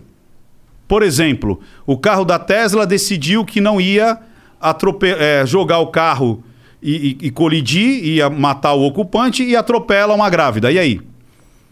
Eu É, vou julgar o carro aí. da Tesla? Talvez hoje você fale, Ricardo, você é louco. Como é que você vai julgar uma máquina? Mas se daqui a 100 anos, 200 anos, essa máquina tiver consciência da própria existência dela? Aí fudeu, acabou o ser humano. E aí, vou julgar a máquina simplesmente como um objeto. Quem não correu uma lágrima no Exterminador do Futuro quando ele fala, vou ter que me matar? E ele manda. De... E ele fala, eu mesmo não posso ligar a autodestruição, você tem que apertar o botão. E todo mundo "Ah", chorando porque a porra da máquina estava sendo destruída. E aí? Ah, eu tenho certeza que E se a tiver- gente começar a pegar amor à máquina, como é que faz? Então, isso que eu ia falar. Eu tenho certeza que quando tiver máquinas que são assim, tipo o Igor, consegue ser o Igor, tá ligado? Mas é uma máquina, o ser humano vai amar saber as paradas, vai ter o direito das máquinas. Então. Isso vai acontecer. Pronto. E aí, o que, que é a lei? É um ambiente cultural, comportamental daquela situação, daquela civilização. Então não dá pra você comparar, que nem as pessoas falam, não, porque existe tal. Naquela época era aquela época. Hoje é hoje. Então hoje existem leis dizendo que você pode fazer algumas coisas e outras não. É por ali que a gente tem que base- fazer a ba- balizar. Pra quem que eu vou dar? Por exemplo, não sei se vocês já viram um garoto que falava assim: é, eu tenho, que- tem, tem que. A primeira noite da minha filha vai ser comigo. Porque eu quero estuprar ela e não sei o quê. Porque eu acho que isso é normal. Porque isso é minha garantia. Eu que pus ela no mundo. Ela é carne da minha carne. Você vai dar vazão pra um cara desse? Não, você vai matar. Você o vai entrevistar um cara desse? desse. Não. Por quê? Porque é lei. Não, Porque é costume. É, é bem mais porque eu acho que ele é um filho da puta do caralho. Porque eu não quero conversar Hoje, com um cara desse. né? Porque se você pegar 4 mil anos atrás, Ló deitou com as filhas dele. E fez dois povos. E aí? E tá tudo bem, tá na Bíblia.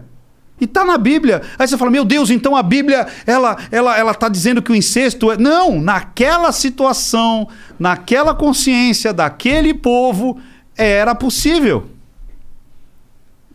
Era possível você dormir com a sua escrava porque a tua mulher não era fértil. Era possível você devolver a tua mulher se ela não ficasse grávida.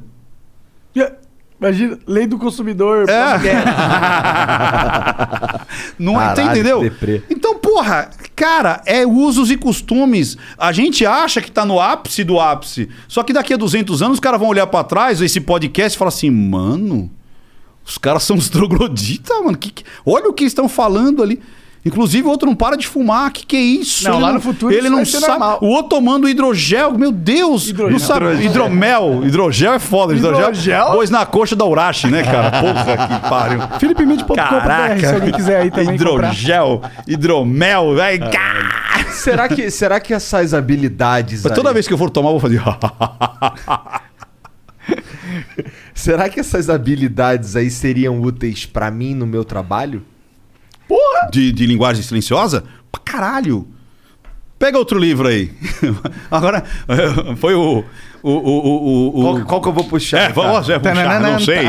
Você vai puxar. Você vai puxar o de capa amarela. Errou! Pum, errou! Espero que você morra. Caralho! Caralho! Isso é um Foda, Death Note, essa porra?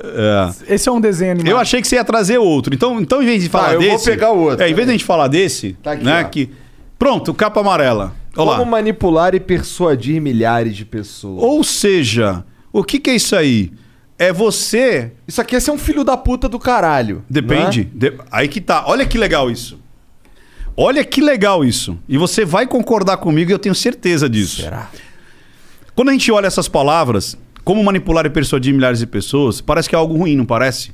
Porque a gente aprendeu que manipular e persuadir é algo ruim. Então vamos lá, vou contar uma historinha pra você. Eu tenho duas motos. Aí eu fui comprar um capacete pra essa moto. Essa primeira moto. Até então eu só tinha uma moto. Ah, onde que. v- vamos lá. Você deu a letra pra ele antes da gente sair do. Antes de entrar no ar. Porra, Monark, você sabe onde procurar esse negócio do vaporeto aí, não sei o quê. Caralho, é o Lula, é o Frota? Não, é, é o, é o Igor, porra. Ah, caralho. Porra, falei com voz tem que puxar o carioca.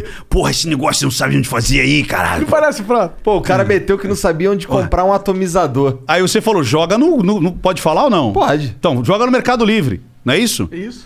Onde que eu vou buscar um capacete, porra? Na internet, Google, Mercado Livre, blá blá blá. Pesquisei, YouTube. Porra, achei. Esse é o melhor capacete. Porra, melhor capacete. Sabia tudo do capacete. E a porra era o melhor capacete mesmo, da face. Weekdays starting at 4 on NBC4. Another school year with so much uncertainty. News 4 is working for you, dedicating important coverage to keeping kids safe at school. helping you navigate the biggest issues facing parents, children, and teachers. and giving you expert guidance from local doctors and educators. and showing you ways to manage stress weekday afternoons starting at 4. We'll help you get through the school year safely. Starting at 4 on NBC4. We're working for you. da terra. Vou aqui nas bocas, aqui em São Paulo, na General Osório. Vou comprar a porra do capacete. Chego na primeira loja e falo, quanto é que tá o capacete X? Né? Capacete X, X. 3.500 reais. Falei, porra. E eu sabia mais ou menos que era o preço. Entro na outra loja, quanto é que tá? 3.700. Entro na outra loja, quanto é que tá? 3.200. Falei, porra. Entro na outra loja, quanto é que tá? O cara falou, qual é a tua moto? Falei, opa, como assim? Eu falei, uma Harley Davidson. Falei assim, quanto é que você pilota? Falei, cara, 140, 120, 140 no máximo. Ele falou, você não precisa desse capacete. Esse capacete é para moto de alta velocidade, 300 km por hora. Você precisa desse capacete aqui, ó. Um pau e 900. Falei, porra, vou levar. Ele não manipulou? Ele não tirou um pensamento Ele fixo? persuadiu, na verdade. Exato, eu tinha um pensamento fixo. Ele mudou o meu pensamento, Monark. Mas é que- Eu sabia o que eu queria. Ele me ele tirou a minha possibilidade de, daquele objeto de desejo que eu já tinha quando eu saí de casa. Tirou a possibilidade. né? Então, mas eu já queria, eu já tinha decidido quando eu saí de casa. E aí eu peguei. E aí acontece É uma segunda pessoas- situação. Tá, É que as pessoas olham em manipular, elas pensam em quando você faz uma pessoa tomar uma decisão sem que ela saiba é, o que implica isso e o porquê ela tá tomando essa Tá, decisão. legal, vamos lá. É, de repente, você tá num consultório médico. De repente ele fala pra você fazer certas coisas que você nem sabe por que, que você tá fazendo, mas é para aquilo é pro seu bem. O psicólogo faz muito isso. Ele fala: Eu não quero que você faça tal coisa, eu quero que você faça tal coisa. Você acha que é implicitamente aquele comportamento específico, mas não é. É pra despertar uma outra coisa que você não tem nem consciência. Por exemplo, não sei se já aconteceu com vocês, de um amigo querer fazer uma cagada e você falar para ele, cara, papapá, papapá, papapá, começa a conversar, começa a conversar, o cara acha que ele mesmo teve a ideia por ele. Porra, verdade, eu acho que eu vou fazer. Você falar ufa, conseguiu perceber. Já aconteceu isso?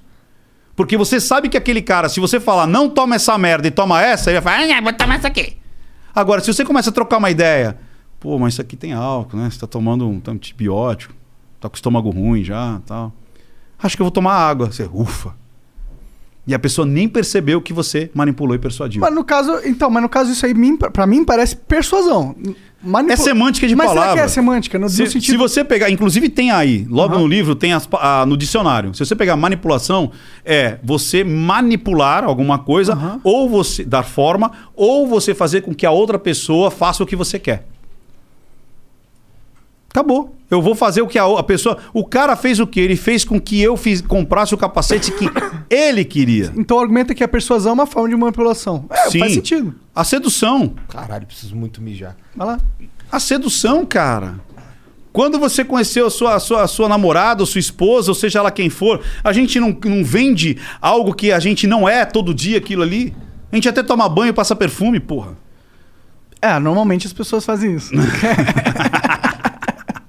Você entendeu? Então, quer dizer, a gente muda muitas vezes condições que normalmente talvez a gente nem faria para convencer aquela pessoa. Com certeza. E, e, então, o que, como que é chamado aquela atitude quando você engana a pessoa pra fazer o que você quer? É igual. É manipulação também. O que, o que então, você já chegou, não vai? Você ia completar. Ah, Não, não. É, no sentido é isso. Então, como que você. qual- como que você põe pra si mesmo, agora que você tem. Imagina, leu todos os livros, você virou o Ricardo Ventura, tem Tá. várias ferramentas. Tá. Como que você traça a linha onde é uma manipulação ah, saudável Tá. e uma manipulação que é escrota, entendeu? Então, dentro das minhas diretrizes do que é certo e errado. Entendi. Tem, tem muito cara que vai acreditar que o que ele tá fazendo é bom. E é ruim. Mas na cabeça dele ele acha que é bom. Você entendeu? Então, ou você olha pelo lado do que as outras pessoas achariam, aí você faz uma triangulação, você vai para ética e moral, que é aquele lance de moralmente eu não faria, mas eu teria o desejo de fazer. E o cara que é safado, ele dá um- uma triangulada na cabeça dele dizendo: Ah, mas a pessoa mereceu. Ah, mas era eu ou ele. Ah, mas eu preciso ganhar, preciso pagar meu boleto. Então eu vou fazer. Ah, todo mundo faz, por que, que eu não vou fazer? Sim. Então, o que é legal é aquele lance de: se você colocar uma pistola aqui em cima, ela é boa ou ruim? Ela é uma ferramenta, ela é neutra, né? Ela é uma ferramenta, ela é É. neutra. Na mão de um ladrão, ela é ruim. Na mão da, de uma pessoa que está salvando a vida da outra, está se protegendo, ela é boa. Sim. Ou seja, é uma ferramenta. E é isso a minha provocação. Ou seja, o título desse livro é uma grande provocação. Porque a pessoa fala, é ruim, porque tu tem uma mente ruim. Uhum. Então, se você não percebe isso como algo ruim, você fala, pô, que legal. E a ideia do livro é essa. Você começa a ler o livro, muitas vezes até por contragosto, e aí você começa. Porque muitas vezes depois. É, porque a pessoa fala, ai não, imagina, isso não pode, porque Deus está olhando, porque a minha. né?" Aí daqui a pouco fala, porra, tem sentido essa merda aí. Qual, Sim. e, um, pa- e um, e um- e um cara religioso que. que sei lá- tu já treinou algum religioso? Muito, já treinei muitos pastores. É? É, com isso daí, inclusive. Você entendeu? Isso não é um pouco cheat, não?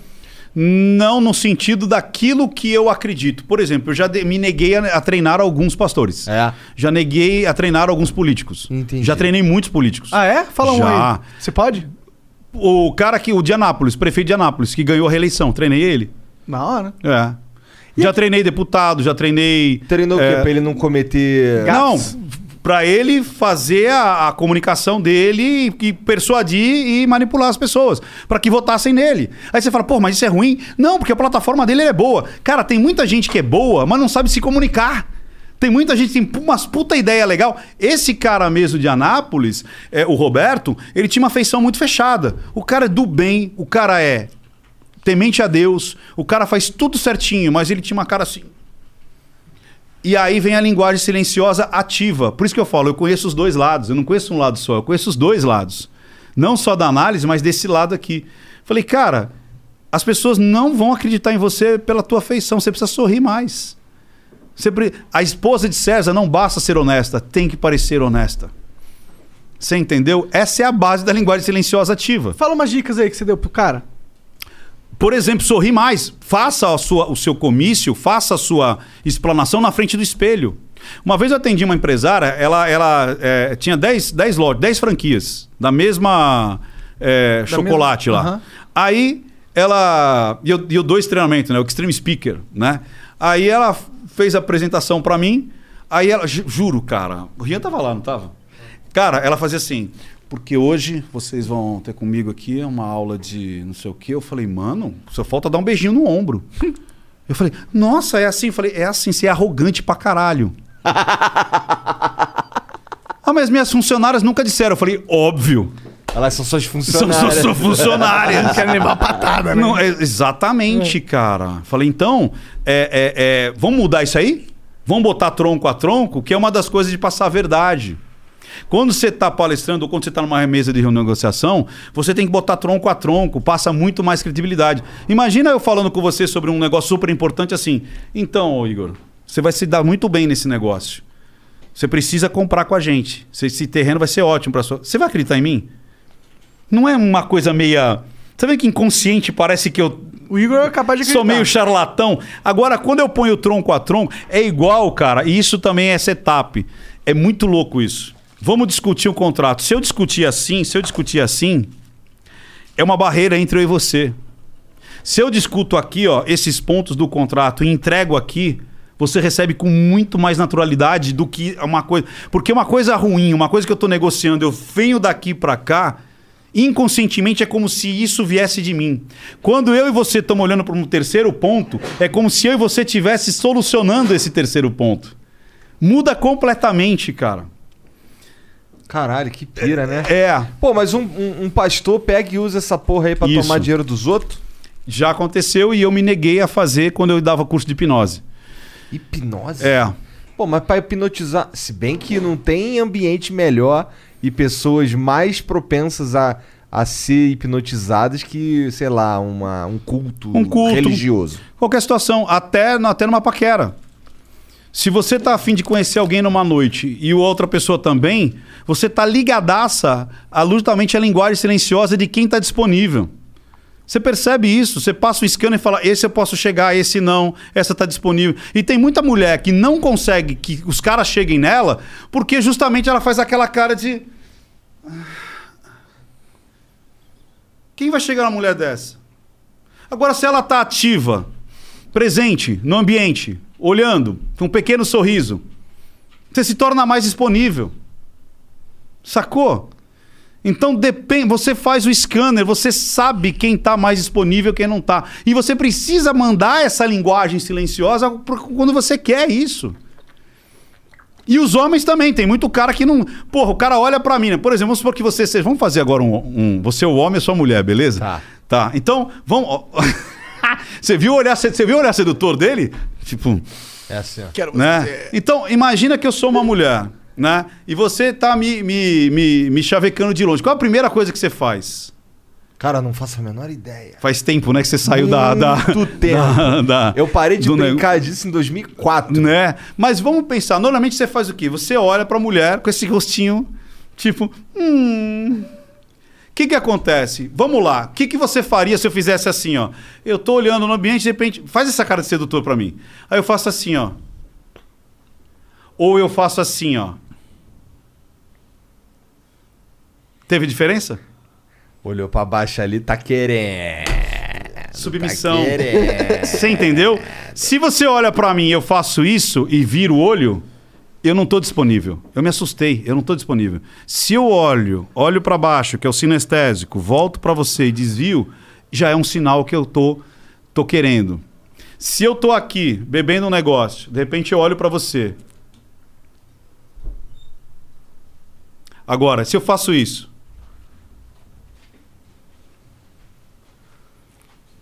o que, que você sentiu? Tu quer mais que eu me foda na segunda opção. A segunda eu tirei o copo. Eu deixei livre. Ah, o cara, tá vendo como eu interpreto errado? Tá vendo? A primeira, eu fiquei com o copo na frente, eu cruzo os braços, eu ponho o peitinho pra baixo, eu ocupo menos espaço. Se eu empino o peitinho, ponho a mão no cabelo, gesticulo, pego alguma coisa, eu tô me mostrando pra você.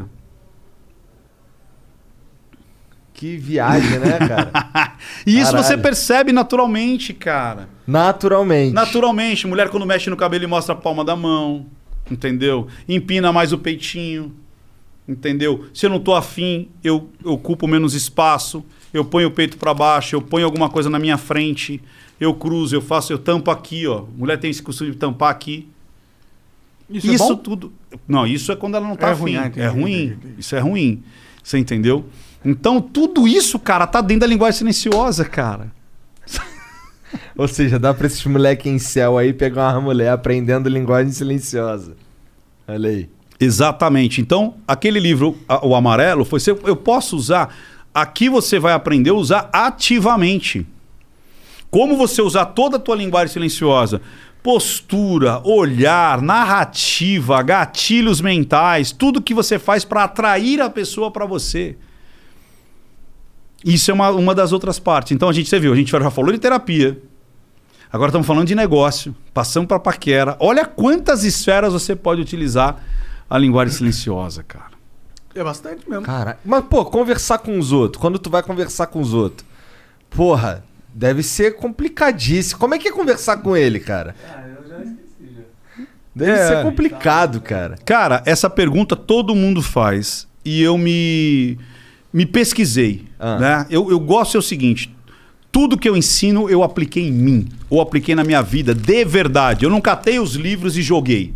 Eu não fui um curador de livros. né? Ah, esse livro é legal, não sei o que, eu vou botar. Não. Eu botei em prática. Eu sou muito chato, eu sou muito cético. O Monark tem uma cara meio de cético, não tem? Eu sou, muito. Eu, me- eu me identifiquei muito com muita coisa que você falou. Eu falo, sou muito cético, cara. Eu sempre tento achar o, o- o- o desequilíbrio, né? O, o antagônico. Por quê? Porque se funciona, tem que funcionar sempre essa porra. Não é de vez em quando. Então não existe. E eu aplico em mim, né? E aí eu pergunto, fui, eu fui me entender por que que, né, como é que eu funciono? Como é que eu funciono? Então numa escala de 0 a 10, o 6 está no automático. Mas o 7, o 8, o 9, eu tenho que dar o start, dar a ignição. Então eu não tô a todo momento, a toda hora, tipo assim, Analisando. entendeu? Porque seria chato, a minha vida seria chata. Aí você quer ficar Seria descansando. Pô, não, do cara, é uma merda, entendeu? Porque imagina, ficar prestando atenção a 100% naquilo que tá acontecendo. Porra, é um saco. Até o 6 você percebe, mas dali você teria que prestar atenção, entendeu? Você já foi enganado? Já. Várias vezes. Por isso que é tipo assim, você. E outra, sabe o que faz você ser enganado, cara? As emoções. Com certeza. Por isso. Cara, E emoção. aí a gente volta lá no lance lá da, da- dos cultos religiosos, tá ligado? emoção faz você é, ser enganado. Por isso que se você estudar a linguagem silenciosa só a partir da identificação das emoções, você viu a parte mecânica da coisa. Mas você precisa atender a parte intrínseca dessa emoção, ou seja, a psicanálise. Aí você vai entender o porquê que aquela emoção está acontecendo e não somente identificar. Identifique, entenda, aí depois você se posiciona. Que eu falo que é o tripé do IEP. Identificar é a primeira parte, mas você precisa entender o que está acontecendo ali. E normalmente, quando você passa dessa segunda fase, normalmente você tem uma, uma, um um resultado diferente. Porque, como a gente falou, a emoção ou catalisa, ou maquia, ou sempre ela vai mudar. E quando você coloca emoção, normalmente você vai ser enganado. Eu sempre falo o seguinte: nunca diga sim quando você está muito feliz e nunca diga não quando você está muito triste. Aí você tá muito triste, você fala, não, não, não quero fazer, não quero. Depois você fala, puta merda, por que que eu não. Ou você tá felizão, felizão, cara, "Ei, vamos fazer, ah, vamos, vamos fazer, ah, vamos assinar isso aí. Aí depois você fala, puta, não devia ter dado tanta porcentagem assim pro negócio, entendeu? Pô, é foda. Então a emoção, cara, ela. ela eu até contei pra vocês em off, né, da, da mesa lá, que eu paguei três vezes mais caro, porque a mulher catou e começou. Cara, você vai botar isso aí na sua loja. Imagina Imagina os seus filhos, seus Visualiza. netos. Visualiza. Eu comecei a visualizar, cara. Ela fazia assim, eu olhava junto, cara. E olhava aquilo, eu sou sinestésico. Sinestésico é aquele cara que vive muito pela, é, é, é, pela sensação, entendeu? Ela, ela fazia muito mais, eu senti. E aí eu perdi a razão. Aí eu quero essa merda! Entendeu? Quem me puxa, quem me põe pra realidade é minha esposa, cara. Ela é muito pé no chão, ela é muito realista. Você é casado há quanto tempo? Esse ano faz 22 anos. Cara. Caralho, tem pão, hein? Tem pão. Eu comecei a ganhar dinheiro, acho que no dia 1 que eu comecei a namorar com ela. Ela que te ajudou. Eu não tinha dinheiro nenhum, cara. Que ela te arranjou um emprego?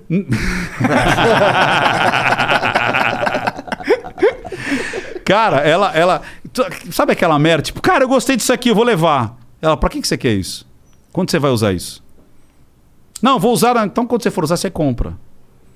Sabe aquelas merdas de olhar um, um canivete suíço e eu falava, puta, eu quero uma merda dessa.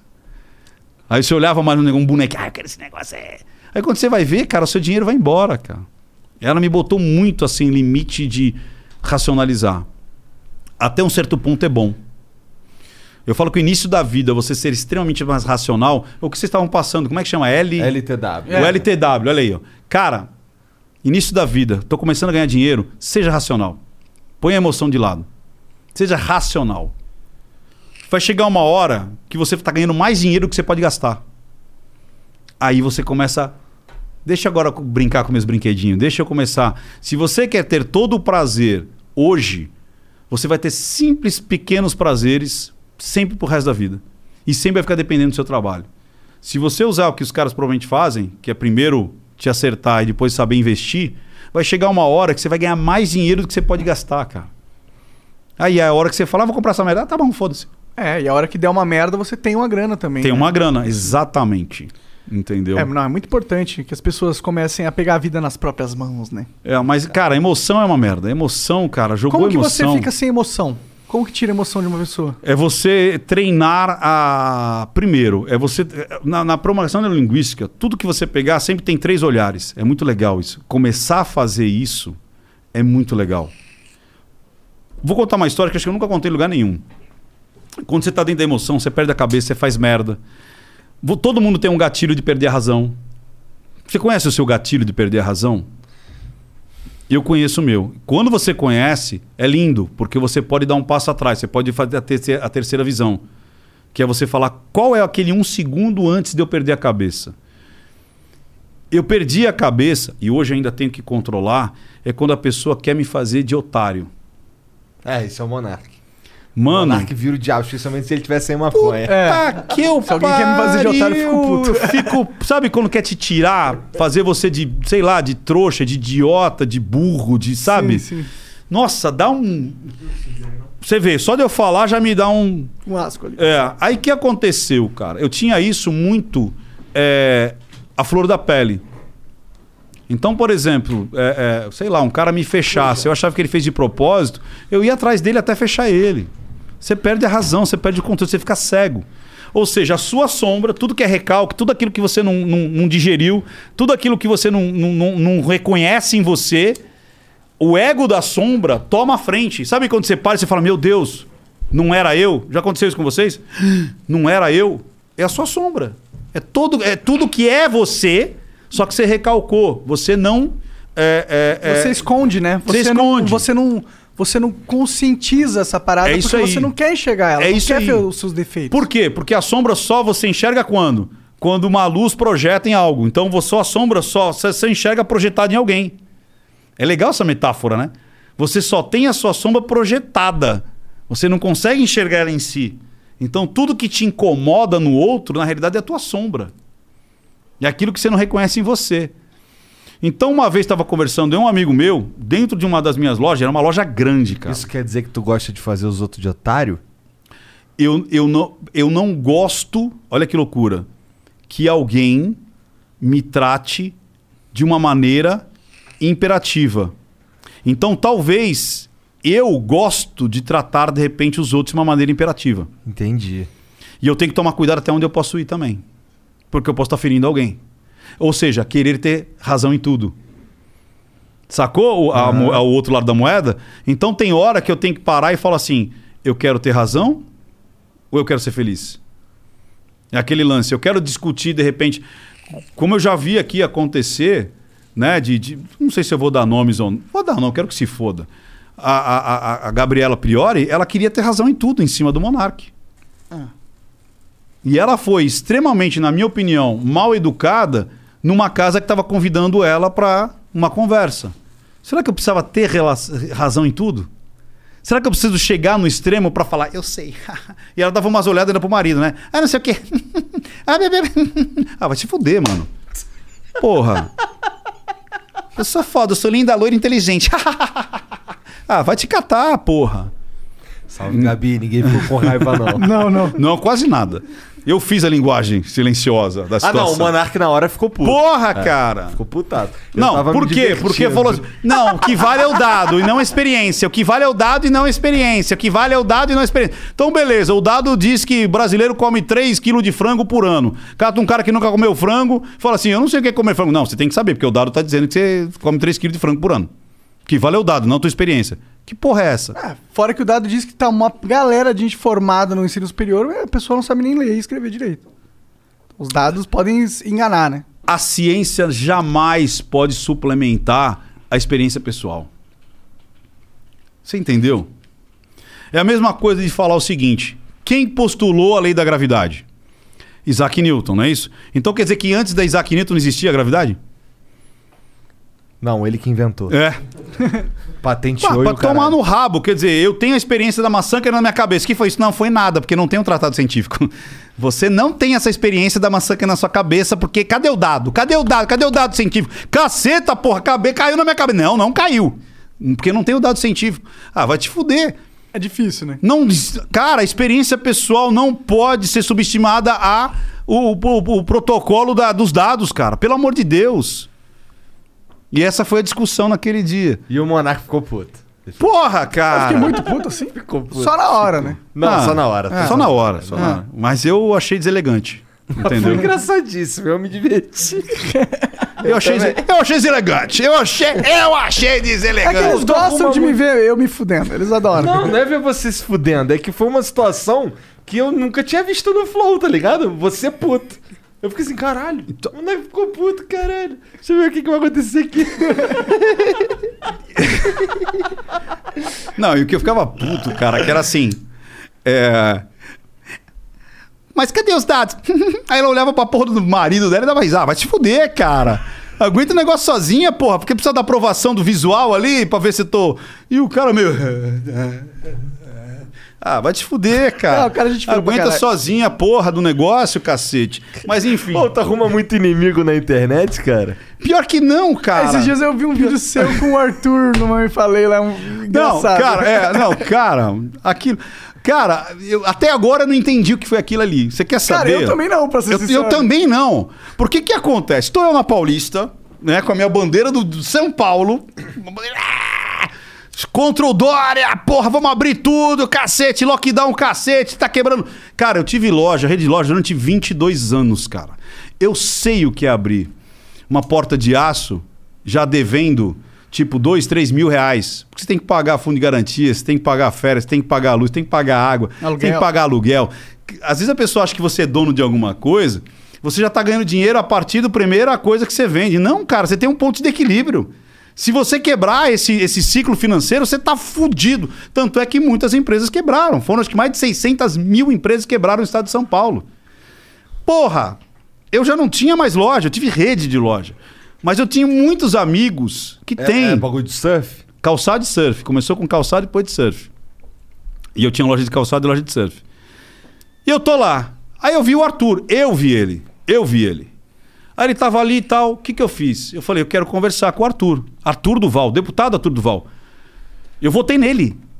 E a minha, meu blá com ele foi assim: E aí, Arthur, tudo bem? O que está acontecendo com São Paulo? O que está acontecendo com o MBL? Vamos trocar uma ideia? Não, não, não, não. Eu só converso gravando.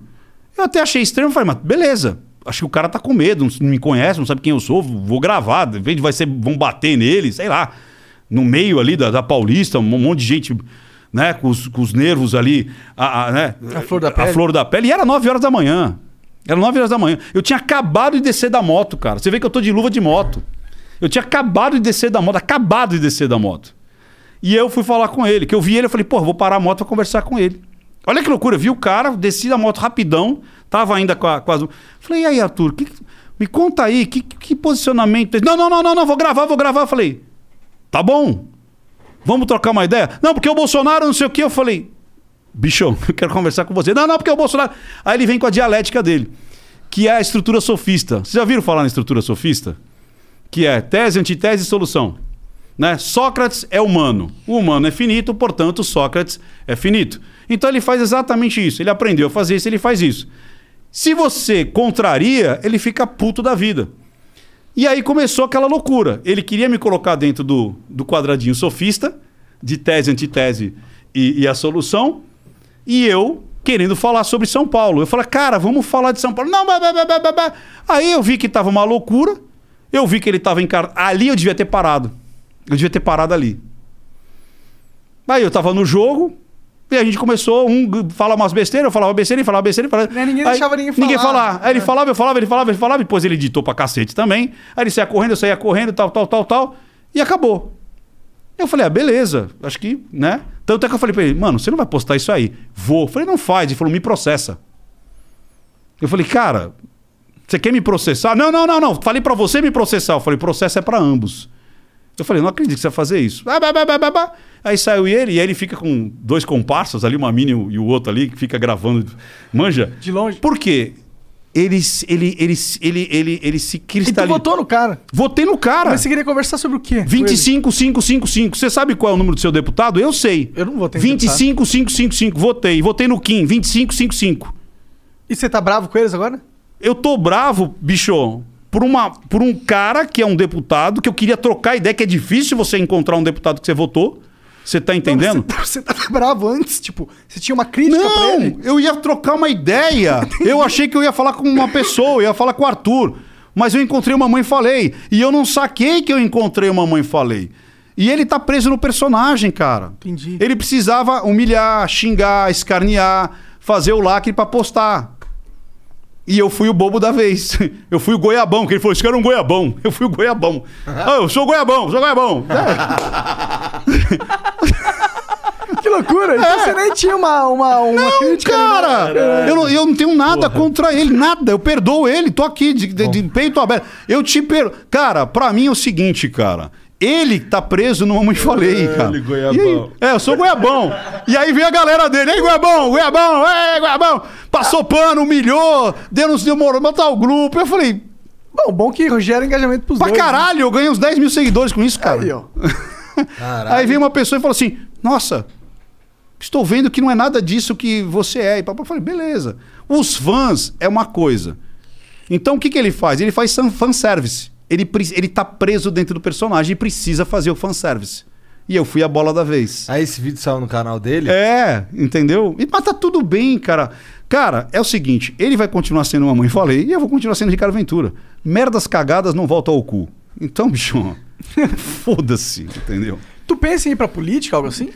Olha, eu já fui convidado pra estar na política desde 91, cara.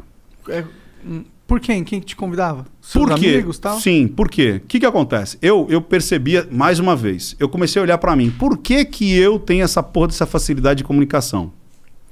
Aí eu comecei a perceber que, olha que loucura o negócio do start, cara. Hum. Eu comecei a pensar, onde que foi a minha primeira vez que eu. E eu comecei, foi aqui não, foi aqui, foi aqui não, foi aqui, foi aqui.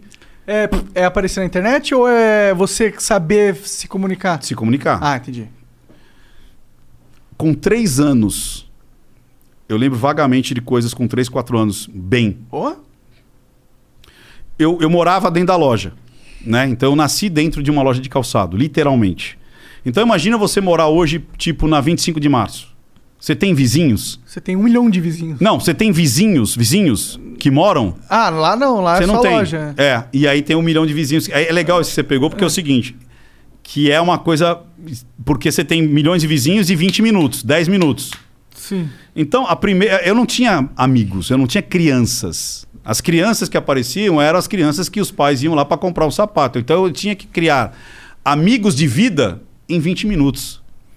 Então eu comecei a perceber que isso me ajudou muito a bater o olho e falar: esse eu posso trocar meu Falcon, esse eu posso brincar, esse eu posso levar pro. Esse vai me fuder. Até porque me, lev...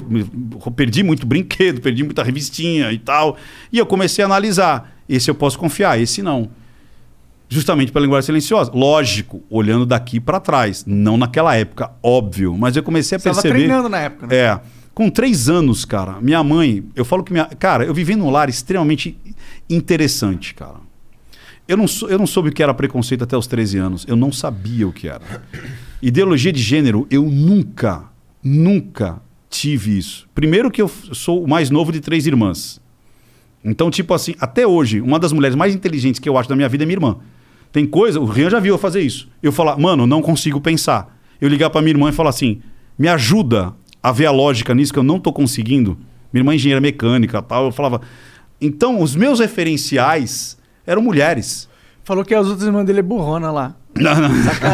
Não, mas essa é a, essa é a mais. Essa, essa é a mais. Essa daí é foda. Ela é muito foda. Minha- A Márcia, muito foda. Até hoje eu chego ligo e falo, mano, me resolve porque eu não, eu não, minha mente parou aqui. Eu não consigo pensar logicamente daqui pra cima. Mas voltando, três anos, eu tava no bar, porque, cara, eu vivia, imagina isso, há 45 anos atrás, 40 e tantos anos atrás, num bairro de periferia, Então tinha o açougue, o barbeiro, o cara do bar e não sei. Então você andava ali de velotrol e todo mundo meio que te olhava, porque sabia que eu era filho do cara do sapato. E eu tava, eu era muito engraçado, porque era tipo assim, eu ia no bar e falava assim: "Eu quero pinga com groselha". E os caras me davam no copinho de pinga, cara, água com groselha, e eu acreditei durante muito tempo que eu tomava pinga com groselha. Eu ia no barbeiro e falava assim: "Barba e bigode". Os filha da puta me sentavam naquela naquela mesa, né, na, na, na cadeira, passava coisa em mim, catava gilete, só que passava do lado contrário. Eu fui descobrir anos depois. Minha mãe falou: você é trouxa. Acho que minha irmã falou: você é trouxa. Eles passavam ao contrário. Eu achava que eu fazia barba, cara. Tipo, com 4, 5 anos. Então era uma infância muito louca. Eu tinha, eu tinha conta na, na, na, no- na, na- na banca de jornal para pegar o gibi. Eu tinha conta no, no, para pegar chocolate. Eu tinha conta no, no outro para comprar chupeta. Manja, negócio de- então, tipo, ah, quero uma biba, ah, isso aqui. E eu vivia ali, com meu veletrolzinho. E aí eu lembro, a, a- a- a minha lembrança mais antiga, eu, em cima de uma mesa de bilhar, contando piada suja. Eu sabia que era suja, porque eu sabia que eu não podia contar em casa. E os caras rindo. "Ha, ha, ha, ha, ha, ha." Minha mãe chega. Eu, eu lembro, assim, essa visão é foda. Eu em cima do bar, os caras dando água É. com groselha pra mim, achando que era pinga. Ela vem, assim, dá licença, dá licença. Ah, você tá aqui, vamos pra casa que tá na hora de jantar. Você tá fazendo os homens rirem? Que legal. Crenças. Se ela chegasse lá e tivesse falando, porra, você sumiu, filho da puta, não sei o quê, batesse na minha bunda, talvez eu ligasse que falar em público seria algo ruim. Entendi. Pra mim aquilo foi um start. Eu percebi que depois eu fui o menino, sabe aquele que fala o versinho? Minha mãe, olha esse bobear, eu vou até lembrar. Não, não vou, não vou conseguir, mas eu lembro que o versinho, cara, sabe o versinho da mamãe? Tipo, minha mãe tão querida, não sei o que, não sei o que lá, que você, você decora aquela merda. Mamãe querida. É, mamãe querida. Aí você. Coração por aí depois. Aí aquele lance. Ah, monitor de sala. Ah, eu quero ser. Grêmio. Ah, eu quero ser. Associação comercial. Ah, eu quero ser ah, presidente. ah, apresentar o workshop. Você entendeu? Ah, vamos apresentar no na faculdade. Eu percebi que eu tinha essa facilidade e gostava disso. E gostava do palco, gostava do holofote, gostava de. Você entendeu? Então eu percebi que isso foi algo que foi acrescentando durante a vida inteira. E é por isso que você vai virar político? Ah, não, e aí ela- a pergunta foi do político. Então, nessa fase, quando eu tava lá com. Aí me chamaram muito pra maçonaria, chamaram muito pra. Tu não pensou? Rotary. Pensei. Parece legal Pensei em ser. sena- Eu pensei. muito esquisito Eu também. pensei em ser vereador. Isso nos primeiros, assim. Da com- onde? Dos, São Paulo mesmo? São Paulo. Com uns 20 e poucos anos, eu falei, porra, acho que eu quero ser vereador. Só que de verdade, cara, eu falava, se eu for, eu quero ser honesto. Aí eu via quantos caras ganhavam. Eu ganhava mais que os caras. Então era melhor ficar só ali onde tu tava mesmo. Você entendeu? Aí eu falei, não, cara, isso eu não. Não é pra mim. Eu ganho mais que esses caras, então. Tipo de salário, entendeu? Aham. Porque a gente sabe que é uma roubalheira desgraçada. É. É, a rachadinha, vai e volta. Sim. Entendeu? Esse cara deve Tem- estar mais rico que você agora. tem- entendeu? Eu falei, mas eu não tenho estômago pra isso. Eu não vou fazer isso. Então até hoje Entendeu? você. Eu sou assim e também. não Eu- quero. Eu, Eu, também. teria vontade se fosse uma situação de eu tenho tempo pra fazer isso. Eu gostaria. Mas hoje eu faço, cara, de uma maneira ou outra. Eu não sei se o pessoal tá, tá participando. Cara, eu já atendi muita gente de graça, cara. Sem as pessoas saberem. Eu já destravei muita gente da depressão, do suicídio, cara. Abri negócio. Tem um cara, não sei se ele tá vendo, Mecânica Raio-X. Porra, cara, pega o, o- Mano, esse cara vendo os meus vídeos, ele falou: Ricardo Ventura, por causa dos seus vídeos, eu larguei meu restaurante, abri minha mecânica, que é meu sonho de vida, e o cara tá ganhando dinheiro pra cacete. Utilizando os meus vídeos, utilizando os meus livros, cara. Da hora. Então, tipo assim, essa transformação eu consigo. Fora da política. É, você entendeu? E puta, isso é um tesão, cara. Sim. É tesão uma pessoa falar assim, Ricardo, eu tô entendendo meu filho autista porque eu tô utilizando o que você me ensinou de linguagem silenciosa. Eu consegui entender o meu filho autista falando eu te amo. Do jeitinho dele. Então isso não tem preço, cara. Sim, eu também penso assim, cara. Eu acho que as pessoas elas ficam muito presas nesse pensamento que pra você mudar o país, a nação, você tem que entrar na política e não sei o quê. Mas isso pra mim é a maior cilada de todas, cara. Você entra na política, você só se, você só Não, se cê- muda. É, E o Brasil exatamente. continua a mesma fucking merda. Quer ver, ó? Esse cara aqui, ó. É, Ó, Robson Mecânico, cara. O cara, o cara é muito. Ó, e ele começou a virar um blogueirinho, cara. Olha lá, ele, ele tá aí, ele começou a fazer e mostrar. Aí ele fala assim: ó, ó, esse aqui é mais um cliente satisfeito. Não sei. Aí eu comecei a dar umas dicas pra ele de fazer Instagram. Eu falei: abre um Instagram, mostra os carros, mostra o que você fez. E o cara tava mecânico, é, mecânico raio-x. Ele tinha um restaurante. Um restaurante. E detalhe, o primeiro. Olha isso, cara. Olha isso. O primeiro papel. Ele escreveu num papel. Esse vai ser o meu cartão e esse vai ser. Aí você olha aqui pra frente, agora eu vou te mostrar a mecânica feita. Olha aqui, cara. E começou com um papel de, de, de, de, de- de restaurante ali, ó. Maneiro. Porra, cara. Você acha? Eu vejo um negócio dele. E ele escreveu, ele pichou na porta da, da, da loja dele uma frase minha. Ele falou assim: Eu vou botar na porta uma frase sua que me motivou, que é o seguinte, que é essa aqui, ó, tá vendo? Olha a frase, olha lá. Ele pichou, que é o seguinte: se você não tá construindo o seu sonho, alguém tá te usando pra construir o sonho dele. E o cara foi lá e fez o sonho dele, cara. Caralho. Maneiro isso aí. é cara. muito foda, cara. E agora a Isso pessoa. é muito mais legal do que, porra. Porra! Ficar escolhendo nome de rua. Porra! Você entendeu, cara? E aí você começa a ficar preocupado que é aquele lance do pequeno príncipe, né? Você é responsável por quem cativa. Cara, tem uma galera tatuando agora o mais que 3%. Tatuando uma frase minha, cara. Que é o mais que 3%. Que não falo que é minha, porque na realidade tudo que aconteceu até agora veio dos fãs e não de mim. Que nem o pessoal fala assim, ah, os venturianos. Não veio de mim. Foi uma, uma louca que falou assim, ah, nós somos os venturianos, não sei o quê. Aí criaram um país que chama Ventúria. Aí eu cheguei e falei assim, ó. Ninguém mente nesse país. É, ninguém mente. Todo mundo, a linguagem oficial é a linguagem silenciosa. Aí a gente começou a brincar que era o seguinte: que 3% só da população tem a linguagem silenciosa inerente. Nunca estudou e percebe. Mas 97% não. Aí eu falei assim: vamos ser 3%. Aí um maluco apareceu do nada. Você lembra o nome dele? A gente até mandou a camiseta pra ele. Não, seremos mais do que 3%. E o filho da puta me faz uma hashtag escrito mais que 3%. Aí todo mundo começou, hashtag mais que 3%, mais que 3%. Aí eu fiz uma camiseta e o cara, o pessoal tá tatuando agora, cara. Caralho. Eu tenho acho que até aqui, ó. O pessoal tá tatuando Ah, o mais que 3%. Ah, legal você tatuar mais que 3%, porque, tipo, não é pelo menos a cara dele, né? Olha Tua aqui, cara ó. seria meio Olha aqui, ó. maníaco. Tatuado mais que 3%. E essa já é a segunda ou terceira pessoa. Da hora. E aí eu falei que se alguém fizesse, eu faria. Então agora eu vou ter que fazer mais duas, porque eu vou fazer mais uma aqui que eu já. Agora eu vou ter que fazer mais essa daí. Eu vou ter que já fazer uma. Eu falei, se alguém fizer, eu faço. E as tatu, por que, que você começou a fazer? Essa, essa daqui é o microfone, né, cara? Por que o microfone? Porque você gosta Comunicação, de... né? sim. Aí eu tive que ah, botar o E microfone. tem outra? Só tem outras? Então, essa daqui, se eu falar, eu acho que eu vou chorar. Tá. Então, não Então fala. deixa. Não fala. É. Esse aqui é o Miguel. Entendi. É um filho que eu não tive. Com oito meses de gravidez, minha, minha esposa perdeu o bebê e foi muito foda. Tava tudo pronto. Tava é, tudo pronto, cara. Até quartinho, roupinha, é, lembrancinha, tava tudo pronto. E era a última chance dela engravidar. Não tinha, já tava com 41 anos. E aí, e foi do além, assim. A gente tava num dia, era num carnaval, em fevereiro de 2012. Aí ela falou assim: vamos pro hospital pra ver a, como é que é os, o caminho, pra ver se tem alguma coisa lá. Eu falei: vamos. Aí chegamos lá, fechei lá o negócio de filmar, de tirar foto, não sei o quê. Ela falou assim: eu vou falar que eu tô passando mal só pra eles é, fazerem ultrassom, porque faz, pô, faz um mês que o médico não pediu mais nada tal. Eu falei, ah, vamos lá, vamos lá. Ela falou assim: ah, eu não tô me sentindo bem. Então, aí quando começaram a mexer, não tinha nada, cara. Caralho. Aí começaram a mexer na barriga, mexer. Quando eu vi o pessoal fazendo assim na barriga dela, cara, eu falei, ai, caraca. Aí fomos para correndo, botaram ela numa maca, lá foram para outro, foram fazer ultrassom. Eu só vi a mulher falando assim: não tem movimento. Pá.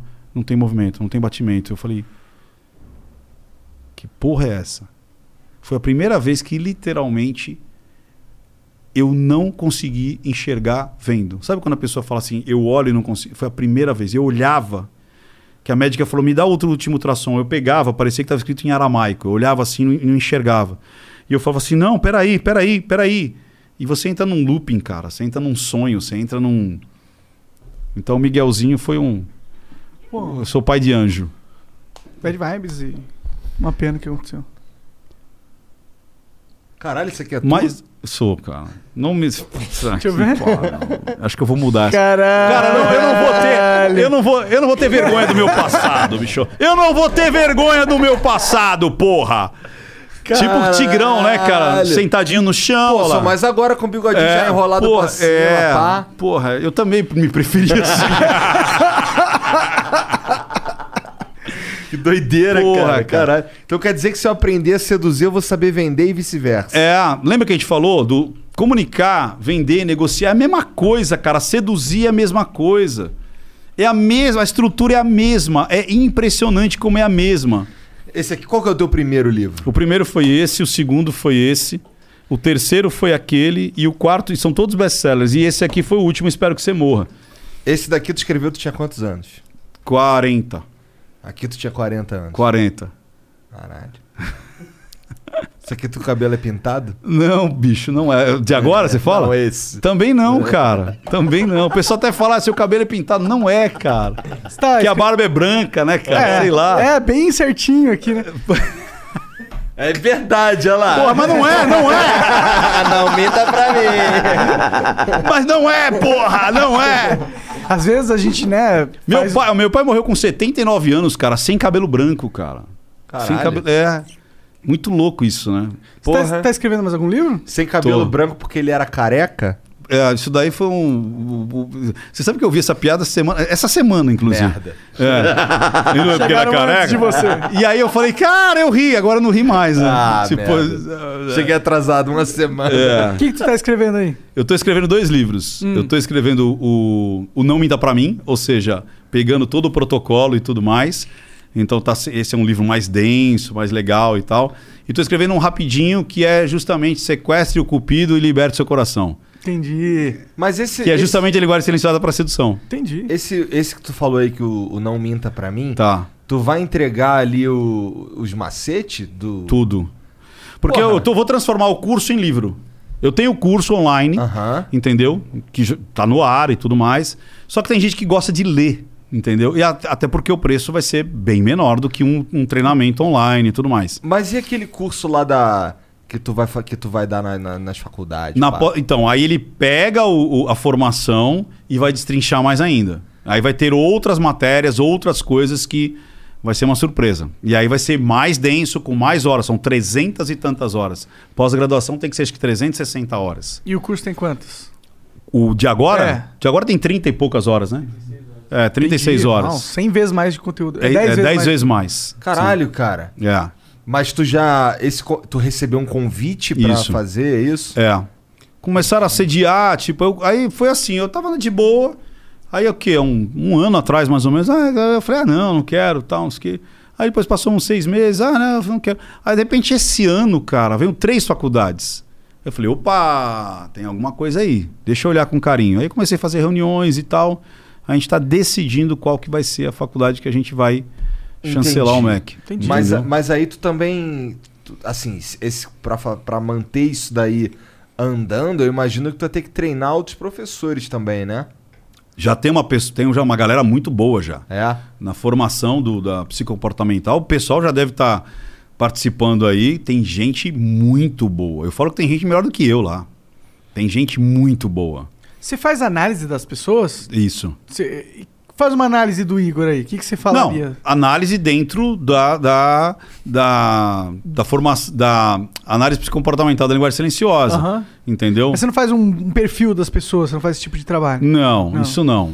Ô, Tem quando- esse lance de fazer perfil psicológico É. e tal. Eu não curto muito, cara, mas utiliza-se isso como uma ferramenta adjacente para fazer análise da linguagem silenciosa. Entendi. Quando Você tu, entendeu? Quando tu era o cara ali, o psicanalista e tal, é, botava os outros pra dormir, Sim. Faz Nesse a- aqui no Crença, sim. ele- é. eles necessariamente precisam estar hipnotizados. Ou um transe leve. Dá desde você fazer um transe leve até um transe extremamente profundo. Que tipo, cara, pode estar batendo porta e a pessoa. Se alguém entrar. A pessoa continua em transe. Pode bater trovão que não, vai afetar em nada, cara. Mas aí o cara que vai lá, ele tem que estar na pira de, ser, de entrar É isso em aí. transe. É isso aí. O que, que, eu, que, que eu, eu gosto de fazer uma metáfora? Que é o seguinte: vamos lá, olha que legal isso. Igor, se eu. É, Igor, eu. Igor aqui, Monarca, eu sou ótimo pra trocar nome. Eu também, cara. não, tenho esse puta, eu tenho. isso- Mas eu sou. Cara, se eu não trocasse aqui hoje, não ia ser eu. Não, relaxa que o Monark é muito Não, pior. não, não deve ser. Eu troco o nome direto, cara. Direto. Cara, tem o, o pessoal que cuida da segurança aqui, tem o Cabral, né? E tem o Lopes. Eu fico chamando o Cabral de Lopes Não, todo dia. É, eu, puta, eu faço isso direto, cara. Direto. Aí o que, que acontece? Monark, imagina que se eu falasse pra você fechar os olhos e você respondesse todos os comandos pra mim. Olha, você vai afastar sua cadeira, você vai ficar de pé, vai dar dois passos pra cá. Você acredita que eu conseguiria levar você até a rua com os olhos vendados se você seguisse todos os meus comandos? Ah, eu ia ficar bem receoso. Mas iria. Pode ser que sim. Ótimo. Agora, se eu falasse pra você, levanta, e você não levantasse, você conseguiria chegar até a rua? Não. A hipnose é igual. Se eu dou o comando e você responde, você vai entrar em transe, você vai pro caminho. Eu vou saber o que te conduzir. Mas quem vai te permitir, se permitir é você. Não adianta nada eu falar, faz isso, e você, não, não vou fazer. Pense em tal coisa, vou pensar o cacete. Você tem que comprar, É, sempre. exatamente. Aí você entra em transe. Qualquer pessoa entra em transe. Mas desde que você se Que permita. é se permitir, né? É. Se eu falar pra você, levanta, fala, ah, não vou levantar. Vira pra esquerda, você vira pra direita. Ah, fodeu. Não tem como. É. E a hipnose é exatamente igual, cara. Se você fizer tudo que tem que ser feito, você entra em transe, você entra em hipnose, cara. Entendi. É. E aí os caras ficam dormindão lá e tu faz umas perguntas, os caras respondem. Assim então, isso que é legal também. Qual que são os mitos da, da, da hipnose, né? A Ah. primeira delas é, e se eu não voltar? Aí eu falo, vai voltar da onde, criatura? Você tá aqui na minha frente de olho fechado, relaxado. Não tem na onde você não voltar. Segunda pergunta. E se eu falar o que eu não quiser falar? Porque todo mundo já teve um carnaval safado na vida, né? Aí você vai falar, dê a senha do cartão. Você já deu o toba.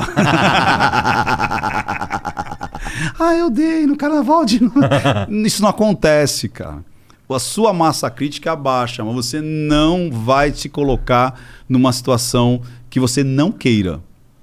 Você entendeu? Então, Mas não tem essa de você conta. Você primeiro tem que confiar em quem vai te hipnotizar. Eu, por exemplo, eu não confio em qualquer. Eu sou muito chato, cara. Eu sou muito chato. Eu não confio em qualquer um pra me colocar em transe. Mas aquelas pessoas que eu confio, eu pff, entrego a alma. Porque eu sei que não vão zoar comigo. Sabe qual que é o problema? Imagina você ver um cara imitando uma galinha, achando que tá com. Aí você fala, o cara vai me zoar, o cara vai me expor ao ridículo. Você entendeu? Aí é Dá chato. pra- mas dá pra botar os outros pra imitar uma galinha? Dá, sentir choque. No, no- eu tenho um workshop que chama Digerindo Cérebros. Então eu mostro é, hipnose, mentalismo, leitura fria. Eu demonstro várias coisas que as pessoas utilizam para manipular o cérebro. Então, desde de, de, de, de hipnose de palco, hipnose profunda, regressão, mentalismo. A gente pode Regressão. fazer. Quer ver? Vamos fazer um mentalismo agora. Tem uma caneta e um papel? Consigo fazer um mentalismo aqui agora. Talvez dê certo, talvez não. Regressão? Regressão, de idade. Pra Tá. você lembrar de coisas lá de trás. Às vezes um trauma. Né? Ou você pode fazer uma regressão. é, Só de sacanagem? É, só de coisa legal. Você relembrar de coisas bacanas e, e rever, sabe, de momentos. Pô, você vai se divertir, vai rir, vai chorar, vai se emocionar. Só, só, só vibe boa, entendeu? Só good vibes. É possível fazer hipnose recreativa, é possível fazer uma regressão recreativa. Você entendeu? Entendi. E nesse, nesse workshop, que chama de Gerindo Cérebros, eu mostro isso aí, eu demonstro isso aí. Você Se entendeu? tu, se tu colocar um cara em transe, aquele transe sinistro que pode bater porta e É, foda-se, é. e aí tu só de sacanagem tu vai embora. Esse piroca fica lá? Fica. Aí o que, que vai acontecer? Ou ele vai dormir, ou ele vai. é, a pergunta seria assim: e se o hipnotista morrer? É. Né? O que, que um acontece com a pessoa? fulminante do coração É. na hora que o cara tá no transe mais profundo É. de todos. Tem duas situações. Ou o cara vai dormir, ele vai estar tão relaxado que parou o comando. Imagina que eu vou falar assim: respira. Agora vamos lá, dois anos para trás. Tá- agora você está com 17 anos. Você está com 16. Você, tá- você tem várias maneiras. Você pode fazer uma regressão cronológica. Você pode fazer uma regressão por é, sensações. Então, de repente você fala, pô, cara, eu tô com uma sensação chata, não sei o quê, algo. Aí você põe em transe e fala assim: essa sensação, ela já existia esse ano? E é engraçado que às vezes você fala com o inconsciente, cara. Você vê só o dedo fazer assim, ó. Aí você fala assim: vamos fazer o seguinte: esse movimento é sim, e não o movimento é não. E, cara, o dedo, só o dedo fica mexendo, cara. Tem isso aqui aqui. Aí você fala, existia essa, essa sensação? Nesse, não. No ano passado, em 97, em 90, 95. Aí você fala, caraca, é muito louco você falar direto com o inconsciente da pessoa. Aí você começa a. E a pessoa não precisa falar muita coisa. Você fala, o que, que você pode fazer para melhorar isso daí? Você consegue. Quem tá com você, blá blá blá. Eu peguei uma vez uma menina. eu- pegar uma menina é foda, né? É, Falar assim, né? é. Na realidade, ela era amiga da minha esposa. Mais E ela- foda ainda, né? Ela é amiga da minha mulher. pois é. Pois é. E aí, cara, olha que doideira. A menina tinha vaginismo, cara. Vocês sabem o que é vaginismo? Ela não conseguia penetração. Então ela, ela, ela cria uma situação sem é, lubrificação e, cara, e não entra. E se entrar, vai machucar pra caramba. Imagina, sem lubrificação zero. E, e com contração, vaginismo. Ela já tinha ido em hipnólogo, psicólogo, psiquiatra, tudo, terapeuta e nada. E aí, era na época que eu estava até atendendo pessoas, eu não atendo mais. Aí minha esposa falou assim, cara, meu marido acho que consegue, né? Aí eu comecei a conversar com ela, e é engraçado, assim, é, os movimentos corporais, ela toda travada, toda fechada, as pernas fechadas e tal. E aí eu comecei, bot- botei ela em transe. Botei ela em transe e aí comecei. Ah, vamos ver onde é que esse, esse momento foi criado, bababá, porque isso, porque aquilo, foi indo, foi indo. Cara, eu fiquei, acho que de, não sei se foi mais de quatro horas, cara. Foi a terapia mais demorada para mim. Eu tava destruído já. Aí eu comecei a usar regressão, dentro da regressão eu comecei a usar metáfora, dentro da metáfora eu comecei a descobrir, comecei a fazer a literação, aí ela, pufa, começou a enxergar. Qual foi a crença que ela criou? E ela foi falando aos poucos, né? Tipo, é, é meu pai que está comigo, minha mãe morreu, e não sei o quê. E aí eu percebi que a mãe dela morreu no parto. E o pai ficou, às vezes, de pai e mãe. Então, os assuntos de menina, de mulher, é, foram muitos evitados. Não sei se já aconteceu com a, bom, com a sua filha ou não, não importa, às vezes você não quer revelar isso, mas é muito natural meninas, meninos e meninos, com três, quatro, se tocar, fazer uma cosquinha ali e tal, porque é, uma- é uma- é um, é um prazer sensorial. A criança não sabe nem que tá fazendo aquilo sexualmente. Ele encostou ali e falou, opa, gostei. É, gostei, é isso aí. Opa, gostei. E às vezes fica se, se tocando tal. E. E o pai falou que ela não podia se tocar porque era feio. E quando ela cresceu um pouquinho mais, ela também não podia que outras pessoas se tocassem, porque ela seria uma vagabunda. Então imagina a crença que essa menina. Aí depois, o pai acaba morrendo também. Ou seja, quando ela tinha. é, antes de entrar na adolescência, a crença dela era: eu não posso me tocar. E outras pessoas não podem me tocar. Criou vaginismo. Aí eu criei uma metáfora dentro do próprio transe explicando que a mãe dela teve ela. É que a mãe dela teve ela? Porque ela conheceu o papai dela. E ela e o papai dela se amavam. E eles se tocaram. E por eles se tocarem, eles sentiram prazer. E por sentir prazer, ela engravidou. E aí ela teve uma filha. E essa filha, se tivesse com o papai e mamãe, saberia que ela ia crescer. E ela poderia se tocar. E depois, ela poderia conhecer o próprio corpo. E depois, quando ela tivesse com mais idade, ela ia conhecer o próprio corpo. E ela poderia se tocar e sentir prazer. E se ela crescesse mais um pouco, o papai e a mamãe dela tivesse, conheci, tivesse acompanhado ela, saberia que isso é natural. Mas ela ia escolher as pessoas certas para ela sentir prazer. E quando ela conhecesse alguém igual o papai e a mamãe dela, ela poderia se tocar e fazer o mesmo que o papai e a mamãe fizeram: amor, e poderia engravidar, e o ciclo da vida continuaria. Cara, a mina tava assim. Ela fez assim. Cara, ela abriu as pernas, abriu os braços, abriu tudo, cara. É impressionante. Fomos voltando, ressignificando. Como é que seria a sua vida sabendo dessa crença, sabendo dessa, dessa evolução, dessa parte que foi bloqueada com quatro anos, com cinco, com seis? Talvez você se tocasse, talvez tomando banho. Talvez você visse a diferença entre meninos e meninas. Talvez agora com 12, talvez você começasse a namorar. Talvez você sentisse prazer. Talvez um toque. Talvez uma masturbação? Talvez você reconhecesse. E aí fui trazendo, fui trazendo, e agora você pode fazer sexo e ter prazer com quem você quiser. Sai do trânsito, 3, 2, 1. Sai sentindo bem, muito bem, bababá. Hoje essa mulher é casada e tem três filhos. Maneiro. Muito foda. Ou seja, era algo que ela estava anos sem conseguir manter um relacionamento porque ela não conseguia fazer sexo. E foi algo lá atrás. E foi uma puta fatalidade, fatalidade, porque ela perdeu o pai e a mãe, que seriam, de repente, os dois que dariam. E ela não queria ser a vagabunda pro pai.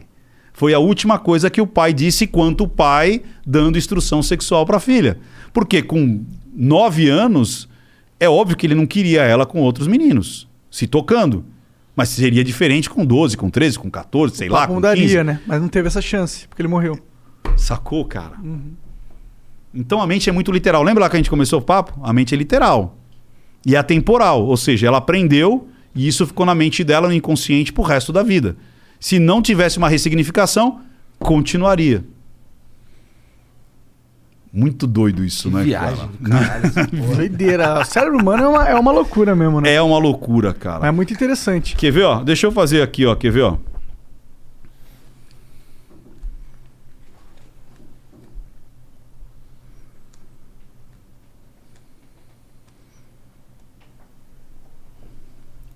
Pronto. Eu fiz uma previsão aqui. Vamos deixar ela aqui. Vamos botar o quê? Sei lá. A colher. Tá. A colher, a taça e a caneta. Pronto. Igor, me aponta dois elementos aí. A taça e a colher. Quer trocar?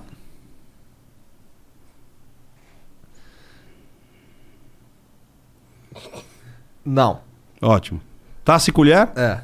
Tá. Escolhe um dos dois. A taça. Pega a taça então. Quer que eu te ajude? Você pode pegar? E eu fico com a colher, é isso? É. Quer trocar? Não. Tem certeza? Tem. Abre o papel. E você falou que ia, pega a taça também pra ficar mais bonitinho assim. E eu fico com a colher na minha mão e a taça na sua. O que que tá escrito? Eu vou ficar com a taça na mão. Como é que tu me, como, como é que tu me manipulou pra chegar nisso? Cara, é mentalismo, cara. É um truque. O que, que é mentalismo? É isso. Eu falar que eu consigo invadir a sua mente e fazer com que você escolha o que eu quero. Mas é um truque. É um truque.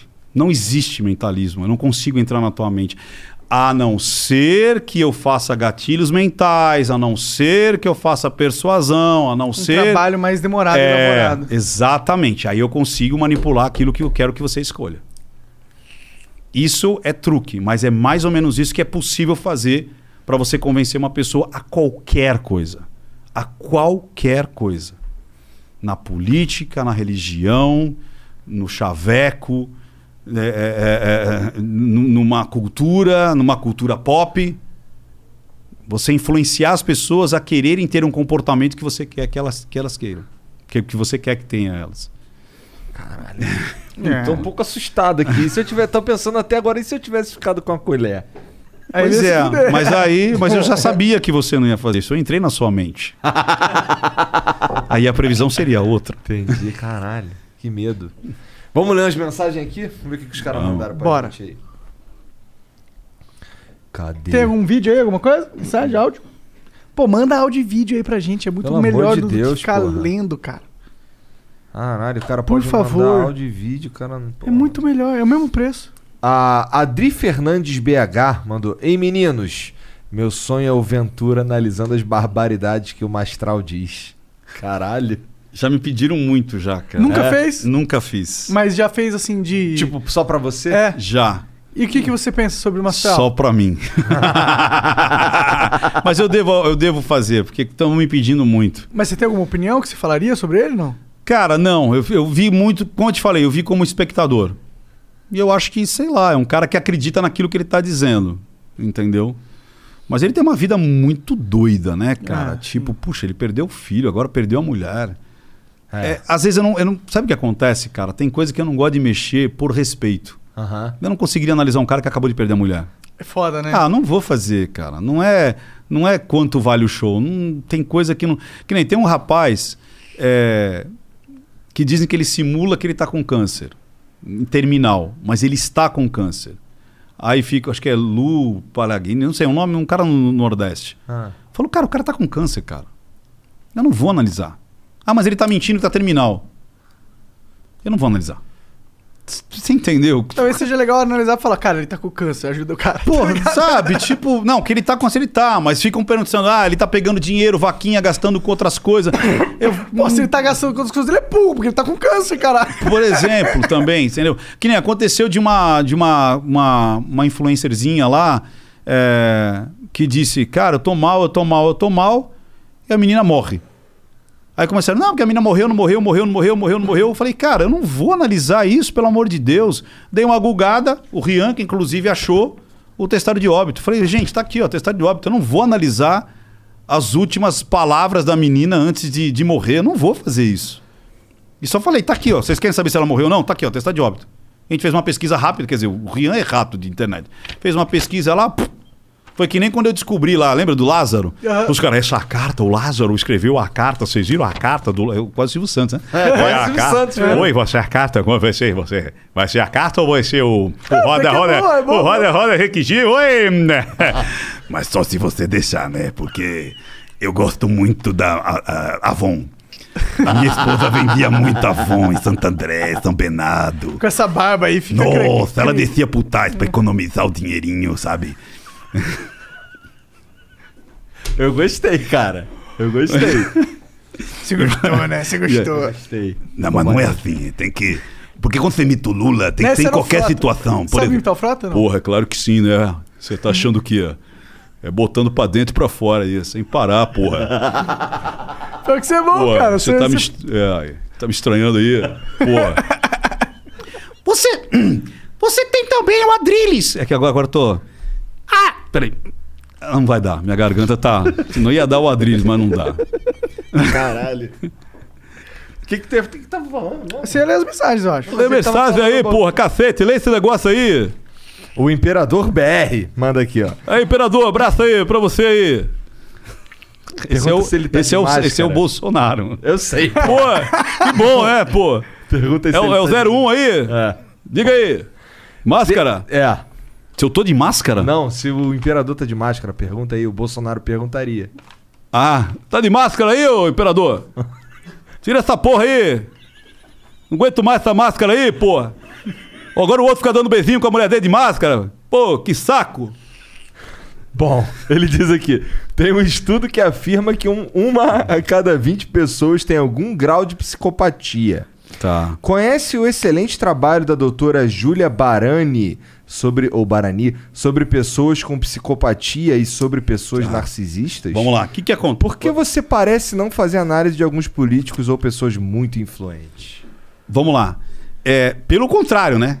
Eu sou o canal que mais analisa vespeiro que ninguém quer analisar. Outro dia eu vi tu falando do Felipe Neto, falando do Whindersson. Não, por exemplo, eu analisei Mari- Mariana Ferrer, aquela, lembra do hashtag Aham. O mundo tinha mais de 500 mil twitters dizendo não existe estupro culposo. Eu fui o único que analisei e disse ela tá mentindo.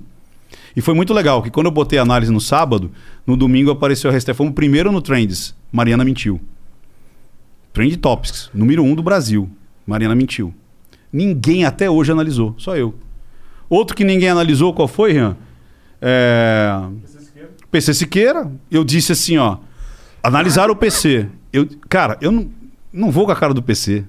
Não gosto da ideologia do PC. Mas eu analisei o caso. Eu disse, pode ser um pedido de ajuda. Falaram, é, tá passando pano. O que, que pode ser o pedido de ajuda? Aquilo que ele fez. Sério? De compartilhar com um amigo dele. O inconsciente dele tava tão. é, com- sabe, tava, tava no ápice da panela e ele quis compartilhar com alguém. Cara, a mulher me mandou isso. E o pior é que eu tô sentindo tesão. Que porra é essa? Tanto é que buscaram em todos os computadores dele não acharam nada. E eu fui o único que falou: esse cara tá parecendo que ele tá é um pedido de ajuda. Outro que é, o, o Melin, o Melin. Cara, eu não vou com a cara do Melin. Eu não gosto do- da, da opinião é, política dele. Mas eu analisei o Mellen. Eu disse, ele está convicto que não foi assédio. Que ele foi um canalha, mas não foi assédio. O que, que ele, deu? Ele pode estar convicto disso e mesmo sim ter sido Mas assédio. aí é que tá. Cadê, cadê o que tudo que iam mostrar? Eu não estudei esse Entendeu? caso, né? Ou seja, foi absolvido, o Castanheira teve que dar 100 mil reais pra ele, porque falou merda. E ele tá ganhando uma grana de todo mundo que falou merda dele. Entendi. Você entendeu? Todo mundo que falou, é, o cara é um, é um, é, um assediador, é não sei o quê. Ma Maíra Cardi, que ela falou assim, ai, estou sofrendo aqui e tal. Porque ela tem uma voz, eu falo que ela fala em 3D, cara. Ela fala com o corpo, com a alma, com isso. Porque olha, gente, porque olha, eu sentia que não sei. Ah, porque agora eu vou fazer um emagrecimento que. Ai, aí ela virou e falou Essa assim. é aquela do Big Brother? É, que tem uns negócios de emagrecimento foda pra caralho e tal. Manja pra caralho de comunicação e persuasão. E ela falou que o marido dela era um abusador, né? Um relacionamento abusivo. Eu falei, não é. Tanto não é que eles voltaram. Você entendeu? significa muita coisa. Não, mas voltaram e tá tudo bem. Entendi. Tá tudo bem. E tem coisa que eu não posso falar. Tem muita gente que eu analiso que entra em contato comigo, cara. É muito doido isso. Mas como eles entram no direct e não expõem, eu não vou expor. Essa é a minha, a minha regra. Eu não vou expor. Mas tem muitos dos analisados que falam, cara, você acertou em cheio. Cara, era isso mesmo. Cara, mas eu não posso falar em. Mas é isso que está acontecendo. Vários, mas vários já entraram em contato. O que mais me chamou a atenção foi da Glória Pérez. Lembra da filha dela? A Daniela Pérez, do Guilherme de Pádua? Aham. Quando eu fiz a análise, é, foi em 2006, né? 2016, quando eu fiz a análise, e eu tô querendo lembrar qual que é outro vespeiro que ninguém quis botar a mão. Não, renderista, até analisar erraram, mas eu- o, o que ninguém quis botar a mão e eu botei. Eu não me lembro agora. Mas eu sei que teve uns dois, três assim que ninguém quis botar a mão. Ah, o próprio Bilinski que teve aqui. Ninguém quis fazer análise. Eu fiz. Então falar que eu fujo da raia, não. Tem muitos que só eu fiz, cara. Só eu, ninguém fez, cara. Ninguém fez. Por... Ah, da Orlando, ninguém fez da menina. Vocês chegaram a receber o vídeo? Viralizou de uma menininha gritando: Ah, não quero comer o pai. Ah! E tudo, meu Deus, o pai deve estar estuprando essa menina. Falaram, inclusive, que o irmãozinho estuprava ela. O irmão de 5 anos. Irmão, tipo, irmão de não do mesmo pai, né? Sim, sim. Ou melhor, do mesmo pai, mas não da mesma mãe. Alguma merda assim. Meio irmão. É, meio, nem meio irmão era, porque acho que o menino era filho só da mulher. Então não era tipo irmão do núcleo familiar, mas não tinha genética nenhuma Sim, ali. sim. É, eu falei, cara, é, mostrei por A mais B. Falei assim: ó, aqui essa comunicação tá estranha. Por causa disso, disso, disso, disso. A da carta foi legal, que os caras. Olha a carta lá do. Do, do- Do Lázaro. Olha a carta, a carta. as cara- Eu falei, cara, isso é Senhor dos Anéis. Você acredita?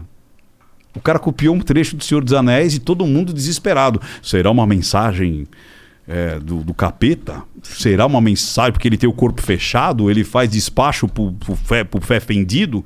Entendeu? Eu falei, não, cara, é Senhor dos Anéis. Isso é plágio. E ninguém foi atrás do Caralho, negócio. eu- depois eu quero ler essa carta. É, era plágio, cara. Era plágio. O cara copiou o Senhor dos Anéis. Não linha era o. Lázaro mesmo. E ninguém sabe se era o... A letra nem era dele. Cara, eu falei, não, esse é Senhor dos Anéis. Para, para. Não tem nada de espírita, não tem nada de, de- do capeta, não tem nada de despacho.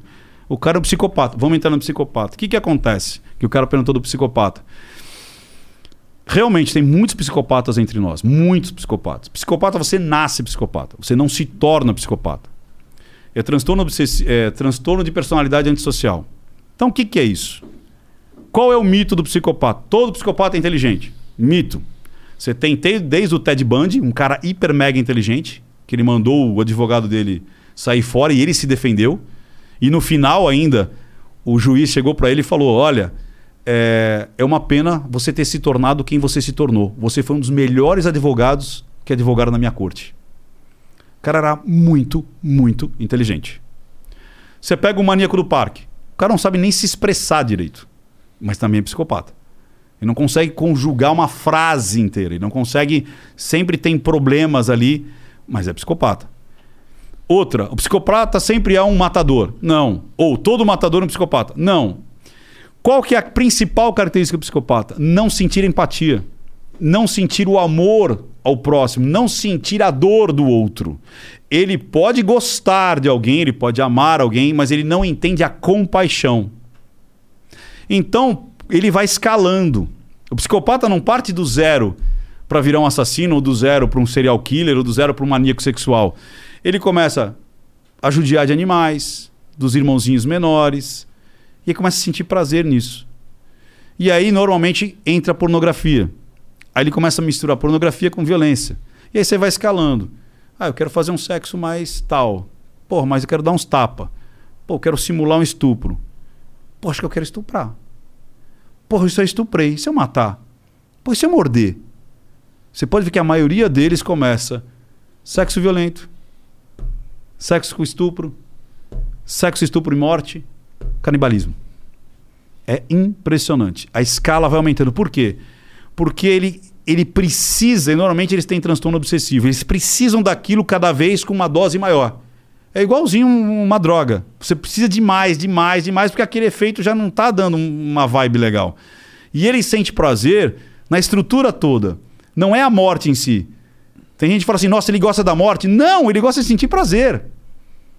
Então ele, o, o- o- o ir atrás da caça, tipo, e normalmente eles têm um padrãozinho. Às vezes não, tem o psicopata organizado, desorganizado, que nem esse Lázaro era um desorganizado. Ah, mas ele era contratado. Ele foi um idiota útil. Ele passou a vida inteira fazendo por si só. Aí depois perceberam que o cara já matava mesmo, falou, ó, chega junto. O cara nasce psicopata. Se ele for ser criado pro PCC, né, caiu lá no meio do PCC. O que, que ele vai ser? Um puta de um matador frio pra cacete. Nasceu em Alphaville, pra quem não é de São Paulo, num bairro ultra é, de- gente bem de vida. O cara vai estudar, vai pro Mackenzie e vai virar um juiz. Que vai chegar e falar assim: tem que mandar quantas pessoas pra, pra rua?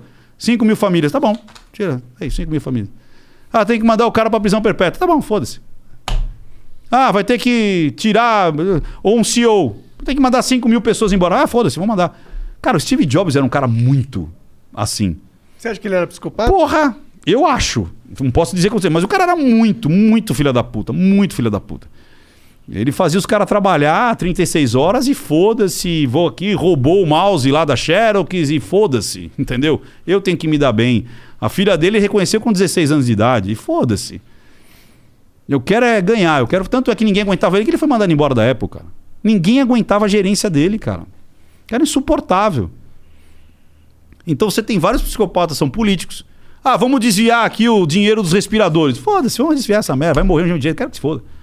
Tipo, não tem o foda-se, é tipo assim. Tá bem. Você entendeu? É é que a gente é difícil de pensar nisso, porque a gente fica. Mas e o depois? Não, é tipo. Tem que matar tantas pessoas desviando lá os respiradores. Tá bom, eu vou ganhar quanto? Vou ganhar, tá bom. Dorme, chega em casa e dorme tranquilo. Não existe o remorso. Mas eu acho que não precisa ser psicopata pra fazer isso aí, não, viu? Não, aí é o sociopata. Quer dizer, se você pegar o DSM, não existe diferença entre sociopata e psicopata. Eu gosto de dividir porque você consegue, por aprendizado, por aprendizagem, virar um psicopata? Pode. Não geneticamente, mas como comportamento. Só que existe uma diferença. O sociopata, ele quer ter o que você tem. Dinheiro, poder, sexo, ele vai te estuprar, ele vai roubar seu dinheiro, vai roubar seu carro. Ele quer o que você tem. O psicopata, ele quer ter o que você pode ser pra ele.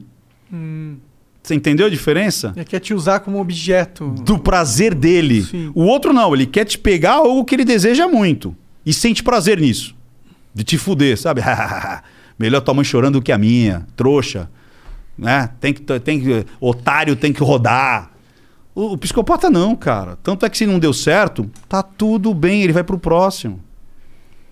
Quantos ele chega. O, o maníaco do parque chegou em várias meninas. Ah, vamos descer pra tirar umas fotos? Não. Ah, tá bom. Ah, vamos descer, mas vamos. tá fudido, eu vou te matar. Entendeu? Então era assim. Não existia uma raiva, não existia um ódio. Caralho. Não, e o pior é que ele fala isso, inclusive. É, todos eles normalmente é, jogam, imputam a culpa na vítima, porque, tipo, se tivesse dito não, você não tava aqui. O Ted Bundy era pior. Se você não tivesse me ajudado, sabe como é que pegava as vítimas dele? Ele simulava que o braço estava quebrado, que a perna estava quebrado, e aí ele, tipo, carregando livros pra dentro do fuquinha dele. Aí ele deixava os livros cair, a mulherada vinha, ah, eu posso te ajudar? Aí essas que eram mais solícitas é que ele pegava pra matar. Matar, estuprar e, e judiar e morder. Tanto é, cara, que esses caras, eles começam a escalar de uma tal maneira que chega uma hora que eles deixam, deix- eles começam a deixar Rastro. rastro. Tanto é que o Ted Bundy, a última a mulher que ele, ele ataca, ele dá uma mordida na, na, na bunda dela. E ele foi pego justamente por causa disso. Dá pra ver a arcada dentária ali Arcada dentária. O maníaco do parque, olha que loucura. Ninguém pegou ele. Ninguém. Aí quando começa. E ele pegou muitas mulheres, mas muitas. Fora aqueles que ele né, não falou tal. Estão chegando perto dele. O que, que ele faz? Porra, ele cata um cheque da menina e vai comprar um capacete. Ele acha um cheque enfiado na calcinha da, da morta e fala: um cheque. Vou comprar um capacete. Porra. Burrão. Você acha que o cara não tinha noção? Lógico que ele tinha. Mas é a adrenalina. É a adrenalina do, do processo. Ele não tem o prazer no ato em si, ele tem o prazer no processo. Na escolha da vítima, no chaveco, em levar, em caber dentro do, do, do- da, daquilo que. Você entendeu? Então talvez seja isso que esse cara perguntou aí. Que viagem. Então tem muitos psicopatas perto de nós. A Adri Fernandes BH mandou outra mensagem aqui, ó. Ricardo, te admiro muito. Sou hipnoterapeuta programadora neurolinguística. Obrigado, Dri. Sempre intuí a linguagem silenciosa e tenho me aperfeiçoado usando seu curso. Resultado, tô encalhada. Como manter o relacionamento quando de cara a gente vê mil e uma incongruências na pessoa? Então, aí que tá. Esse, às vezes, é um lado da. da gente querer a perfeição, cara. Eu sempre falo o seguinte: você. Se você pensar em amar por causa de, você nunca vai achar alguém. Ela não é perfeita também. Dri, você não é perfeita para os caras que você também tá escolhendo. Ninguém é perfeito. Você tem que amar apesar de. Você tem que amar apesar que a pessoa tem chulé. Você tem que amar apesar que a pessoa, de repente, não gosta de lavar louça. Você tem que amar por causa. Entendeu? Por, por, apesar de. E não só por causa. Ah, porque é bonito, porque é legal, porque é fiel, porque é trabalhador. Até eu me apaixono. Porra. Se o Igor falasse pra mim, porra, eu não tenho chulé. Lavo minha cueca. Tem uma rolaça grossona. Entendeu? Ele escova os dentes, eu me apaixono. Agora, ele não vai falar que, porra, ele deixa macarrão na barba, entendeu? Tem Mas um é- bafo do caralho, entendeu? Será que as incongruências que ela tá falando seriam, tipo, sinais assim, opa, isso é um sinal que. É, se for um sinal muito forte, porra, então. Mas sai quando fora. você não acha ninguém, cara, você pode perceber que às vezes o problema é a gente. A gente Sim. quer muita perfeição. Você entendeu? Não que vai escolher qualquer né, curva de rio, entendeu? Mas a gente tem que entender. Quanto tempo você é casado, ô, ô- ô Igor? Eu sou casado há. vai fazer 10 anos, mas a gente tá junto desde 2004.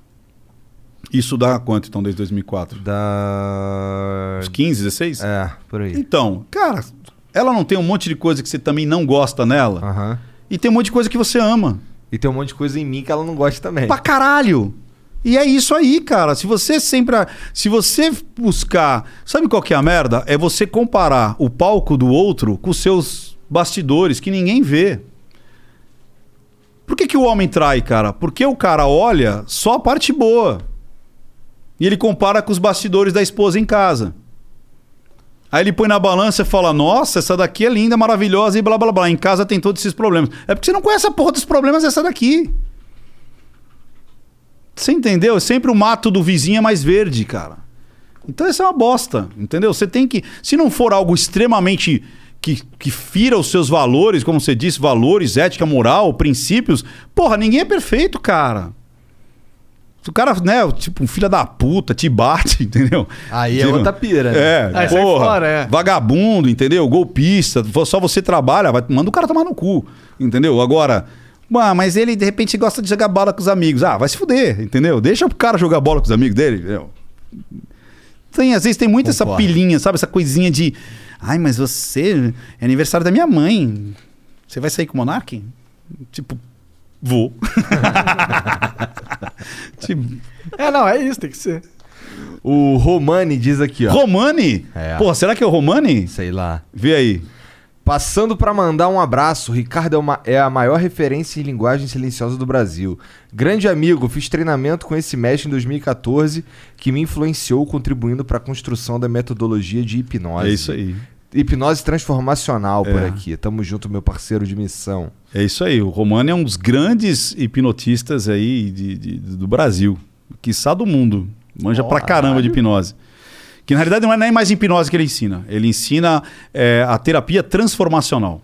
Já é além da hipnose. É outra história. A Dagoberta mandou aqui, salve, salve família. Qual o segredo pra conseguir não ser lido? Hã? Tipo no poker, assim, Ah, não tá. ler os seus sentimentos, Ah, emoções entendi. Treino, cara. Sabe uma É coisa que as pessoas... conhecer isso aqui pra poder counterar. É isso Ah. aí, treino, treino, treino. Sabe qual que é o problema, cara? Vamos lá. Acho que eu falo aqui e ali também. É, Quando você vai negociar alguma coisa, você negocia que horas, que momento? Sei lá, compra de carro ou aqui. é, Sei lá. Não tem metodologia, cara. Senta na mesa e negocia. Ah, Esse é o pior erro. Grandes negociadores não negociam nada em cima da mesa. Tudo é treino, tudo é um teatro. Sacou? A pior coisa é as pessoas irem comprar alguma coisa, negociarem numa mesa na hora da negociação. Não se faz isso. Você treina antes, mas treina antes mesmo, em tempo real. Tipo, vamos sentar na mesa. O que, vamos supor que tivesse eu, o Rian aqui e vocês dois aí. O que, que o Igor pode me perguntar? O que, que ele pode chorar? Até onde eu vou? Eu vou pedir tanto, mas eu vou chorar. Vou ter essa margem para negociar. É, é só um teatro. Grandes negociadores só fazem teatro em cima da mesa. Não negocia nada. É tudo. Existe um dinheiro que não é de ninguém. Quem fizer a maior dramaturgia vai levar. É simples assim. Poker é a mesma coisa. Se eu não treinar antes, se eu não me olhar no espelho, se eu não fizer caras e bocas, se eu não treinar, chegar em alguém assim, cara. Às vezes a pessoa fala: Nossa, eu saí na noite e não fiquei com ninguém. Quantas horas você treinou em casa? Ô, você é besta, vou treinar em casa. É, você tem que treinar. O que, que você vai falar? O que, que a menina vai falar? Se olha no espelho, vê quando você tá chegando, você não tá com uma cara de besta, uma cara de tarado, como você fez pra mim, tipo. Ai, porra, você chega com uma cara de tarado, a mina fala, vai se fuder, né, porra? Você tá me comendo com os olhos, cacete.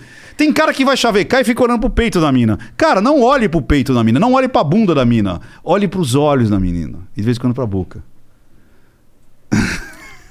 Você entendeu? Então tem que treinar, porra, treina.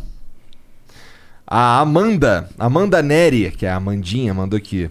Olá, olá. Tem alguma explicação para pessoas que não percebem sinais de desconforto ou caretas em situações óbvias? Tipo aquelas tias desagradáveis em almoço de família. Eu e meu pai somos super fãs do seu trabalho. Beijinho. Obrigado. Amanda Neri? Amanda. eu acho que Então. elas percebem, as pessoas elas percebem, só não Só estão tão nem aí. cagando, é. Tem o cagando e andando, né? Cavalo em dia de parada, tipo, tô cagando e andando, bicho. Foda-se. E tem também, sabe o quê? É, às vezes as pessoas têm traços de autismo, cara. O autista ele não percebe a reação de fisionomia de, de, de- do que a pessoa. Eles não percebem muitas, depende do grau, óbvio. É, de sarcasmo. O autista não, não- não percebe o, o sarcasmo, não percebe a hipérbole, figuras de linguagem. Acho que eu sou meio autista. Eu tenho certeza.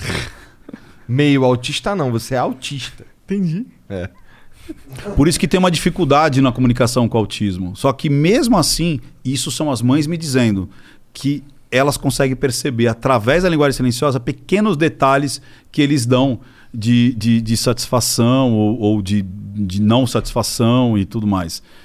E eu não sei porquê. Eu tenho um monte de autista que adora os meus vídeos, cara. É mesmo? Eu acho que é por causa da entonação. Porque eu brinco muito com a entonação. Cara, teve uma mãe. é, é, ca- cara, tem coisa que é foda, cara. Que é tipo assim. Ela chegou e falou assim: Ricardo, a minha, meu filho aprendeu duas palavras. Sim e não, por sua causa. Eu falei: explica. Porque eu gosto de falar assim muito, sim, sei que lá, sim, e eu, não minta pra mim. Então eu acho que eu sonorizo, eu brinco. E o filho começou a falar, sim, não, por causa do meu sim, por causa do meu não. Aí eu falo, se eu fosse político, eu ia receber uma coisa assim? Nem fudendo, É. cara, nem fudendo. Você receber Então, dinheiro. então, é, você entendeu? Então tem coisas, cara, que é muito foda, cara. É muito foda. Tipo, é um carinho que você recebe que não tem preço, cara. Não tem preço. Vamos lá. O Não Studios Flow mandou aqui, ó. Ricardo, sou seu fã. Monark e Igor, vocês também são fodas. Gostaria de saber o que você achou do vídeo do Arthur Duval falando mal de você. já por falei, né? É, já Já, Comentamos já sobre comentamos. A favor do Bolsonaro. Acha que ele é um liberal não praticante, pois defende lockdown e quarentena? Bom, a gente já falou Já sobre falou isso. sobre isso aí. É, bola pra outro. Mas como é que ele chama? Não é não, o Flow Studios. Não Studios Flow, é. Não Flow Studio Show. Um abraço pra você. O Acriano mandou aqui, ó. Salve, salve família. Falando nesse lance de enganar pessoas pelas emoções, é verdade que aquele Charles Manson nunca matou ninguém? Nunca. Ele convencia várias Isso. pessoas a matar por ele. Bizarro. Bizarro. Tem uma série Mind, Mind Hunter que fala muito sobre esses casos bizarros. Ai, Cara, é muito ele louco. chegava isso. em mim e me convencia a matar alguém? E, Ah, não é qualquer pessoa, e né, ele pô? ficou com uma prisão perpétua, né? Ele não saía. Olha que loucura. O Charlie, só que é um. Na minha. Cara, você já viu ele? Não. Cara, Acho depois, depois me. Vocês são, vocês são estrelinha ou não? Vocês podem me dar depois o WhatsApp? Claro, né? claro, claro. Pra eu mandar. Cara, tem um, um vídeo dele que você vai curtir pra caralho. Que ele fala de sociedade, ele fala de que, que é real, o que, que não é real. É, esse aqui foi quase antes dele morrer. Aqui, ó. E aqui é na época, ó. Ele é na época, Charles Manson, e aqui ele já um pouco antes dele morrer. Entendi. É, olha ele aqui na época. Ó, Nossa, a Ventura. mina que tá do Ó, lado Ventura, dele Olha lá, ali. Ventura. Foi lá em Ventura que ele foi preso, na Califórnia, né? É, mas o que, que acontece com o Charles Manson? É, ele é um gênio. Eu acho que ele é um gênio. Ele é um dos caras que psicopatas. Ele, ele, as pessoas não percebiam a provocação que ele fazia em relação à sociedade. Cara, eu fiz uma análise dele e é muito foda. Ele é muito foda. O que, que aconteceu? Então, nos anos 60, ele criou uma, uma sociedade alternativa, muito popular na época, né? Dos hippies e tudo mais. E ele botou a galera lá, só que imagina, um cara extremamente persuasivo e psicopata. Ele convenceu a galera dele em matar. E eles mataram a Sherry State, que era uma atriz grávida, que era do, acho que do Polo, lá, mulher do, do, do cineasta. Imagina, ela estava grávida acho que de 7, 8 meses. E, e eles faziam os rituais de, de cortar e de catar o sangue, botar na parede. E ele foi condenado à prisão perpétua sem ter matado ninguém. E em toda entrevista ele fica muito puto. Ele fala: Eu não matei ninguém, por que, que eu tô aqui? Aí fala: Não, mas você convenceu. E ele começa a falar da estrutura social. Mas quem sou eu nessa estrutura? Eu não sou ninguém. Eu sou um vagabundo. Quem são os principais? Que é quem, tá falando, quem são os principais influenciadores para a sociedade estar do jeito que está? Fui eu? Cara, ele te joga umas perguntas que você dá um twin, você fica assim. Até hoje eu, eu, eu fico me, me pego pensando, tipo assim, e aí? Ele foi um grande filósofo, se você pensar bem, só que psicopata, então fudeu, entendeu? E, e se você pensar em dias de hoje, tem isso? Você conhece alguém ah, que fez isso já? Como assim? Convencer outras pessoas a, A matar, e, e, e tá presa essa pessoa? Tem a Suzane von Richthofen. É isso aí. Você vê o grau de, de pessoa. E, e na, e na época foi muito legal isso aí. Legal, né? Legal no sentido Interessante. interessante da coisa. Quando eu, quando eu comecei a analisar ela empiricamente, eu não tinha nem o canal. Eu lembro que eu falava assim: ah, ela é invertida. Não, não é. Puxa, peraí, aqui ela tá lembrando. Não, não tá. Puta, que merda é essa? Aí eu, tá, é, não é. Ah, desisto. Aí, uma outra vez, comecei a olhar, falei, tal, não sei o quê. Em casa, empiricamente. Falei, é, não é, não. Ah, desisto. Aí até que ela fez a entrevista pro Gugu. Aí eu falei, agora eu vou analisar. Aí eu vou pegar. Me deu muito trabalho. Porque ela tem um padrão bem peculiar de, de trajetória ocular. Aí eu matei a charada. Eu falei, puta merda, ela cria sinestesia. Ela não tem a sinestesia, ela não tem o amor ao próximo, então ela tinha que criar. Então quando o Gugu mostrava, e isso me confundia, porque eu achava que ela estava mentindo, que ela estava criando aquilo e não era verdade. E aí me confundia, eu falei, caraca, peguei. E aí eu peguei outros traços dela. Pô, tem uma hora, cara, que ela quase. Ela faz a naja, cara. Aí eu falei assim: ela tá seduzindo o Gugu. Ela tá seduzindo o Gugu. E o Gugu começou. Mas você, você tá bem, né? Você. Olha, você tá com essa roupinha. Olha. E aí, o cara começou a olhar pra mina, tipo, olha, que, que gata que você tá. Aí eu falei, Mas eu achei que o Gugu era gay. Exatamente o que as pessoas falaram. Será que sedução é só pra sexo? Não. Aí eu falei, cara, ela tá seduzindo o Gugu. E a maioria das pessoas, ah, ha, ha, ha, o Gugu é gay, ha, ha, ha, o Gugu é gay. Aí o Ulysses Campbell escreveu um livro. O cara que mais estudou a, a, a Suzane. Capa do livro: Assassina e Manipuladora. Ou seja, ela era extremamente sedutora. Ela só sobreviveu na prisão porque ela seduziu muita gente. Logo que ela entra na penitenciária, dados do Ulysses Campbell. Um médico gay, gay, na rebelião, ela foi jurada de morte para as mulheres, ele esconde ela dentro do armário da enfermaria. Por conta que ela já tinha seduzido ele para sobreviver. Depois, ela seduz uma diretora hétero, mulher, a proteger ela. Depois, o promotor, casado com a mulher, acho que até se separou da mulher porque o cara ficou apaixonado por ela. Aí depois eles tiram ele do caso, jogam ela para Tremembé. Aí ela manipula o Sandrão. Lembra do Sandrão? Não. Que era um- uma mulher, tipo. Ah, sim, lembro. Aham. Tipo, que era que mandava ali. E ela engana, inclusive, o Sandrão. Ela cobra uma grana do Gugu, que o Gugu fala. E o Gugu, ainda depois de pagar 120 mil, ele dá duas máquinas de costura. Porque ela falou: Ah, eu tô fazendo patchwork. Ah, eu vou te dar duas máquinas. E, cara. E ela seduziu todo mundo, cara. Só que como que você, a população, enxerga uma menina ruivinha, toda gostosinha, toda bonitinha, que seduziu dois caras da periferia? Não, é o contrário. Dois caras da periferia quebrado que fizeram a cabeça da menina pra matar o mãe pra ficar com o dinheiro. E não, era ela, cara. E até hoje foi comprovado que ela tem todos os desvios aí que ela não, não consegue sair. Sinistro. E daqui Sinistro. a pouco ela tá na rua aí. Daqui a pouco ela tá aí.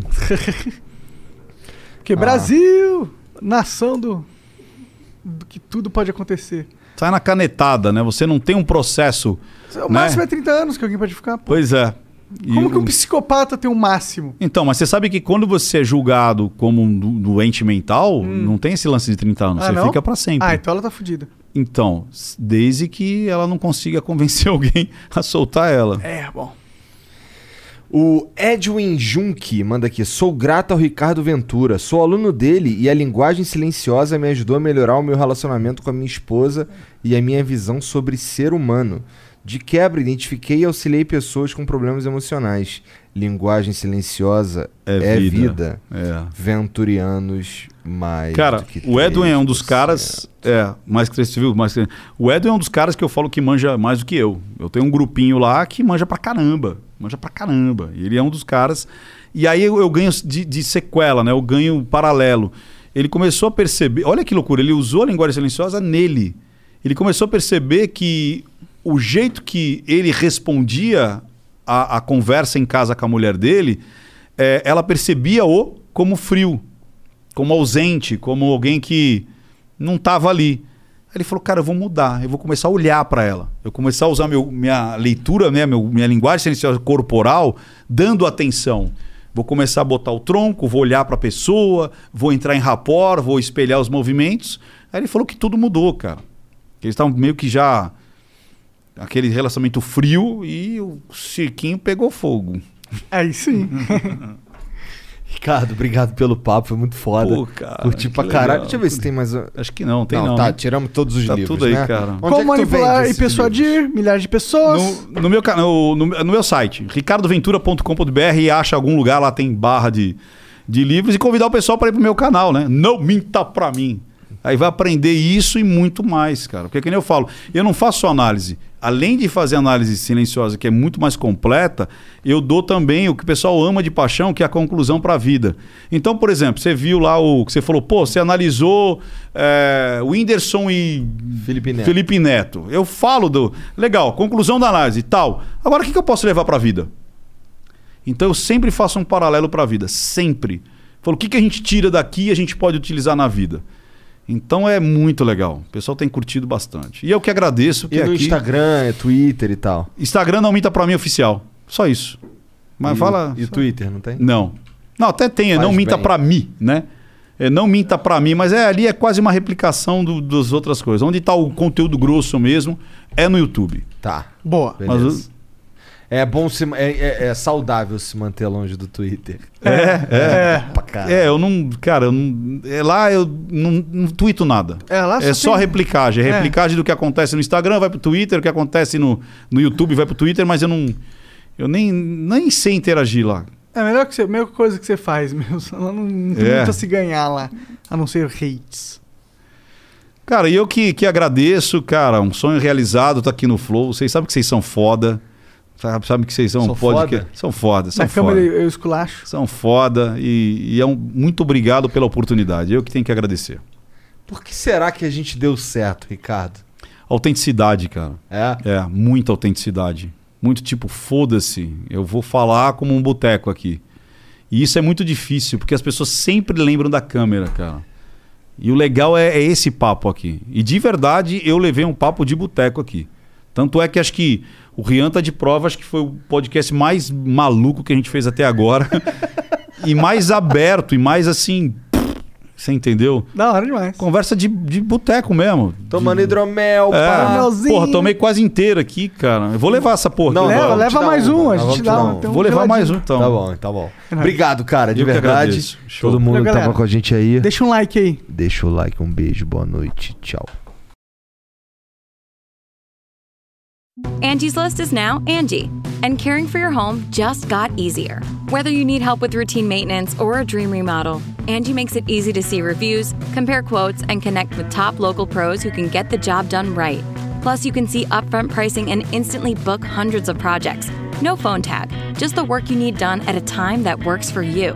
Angie's got your to do list covered from start to finish. Book your next home project today at Angie.com. That's A N G I.com.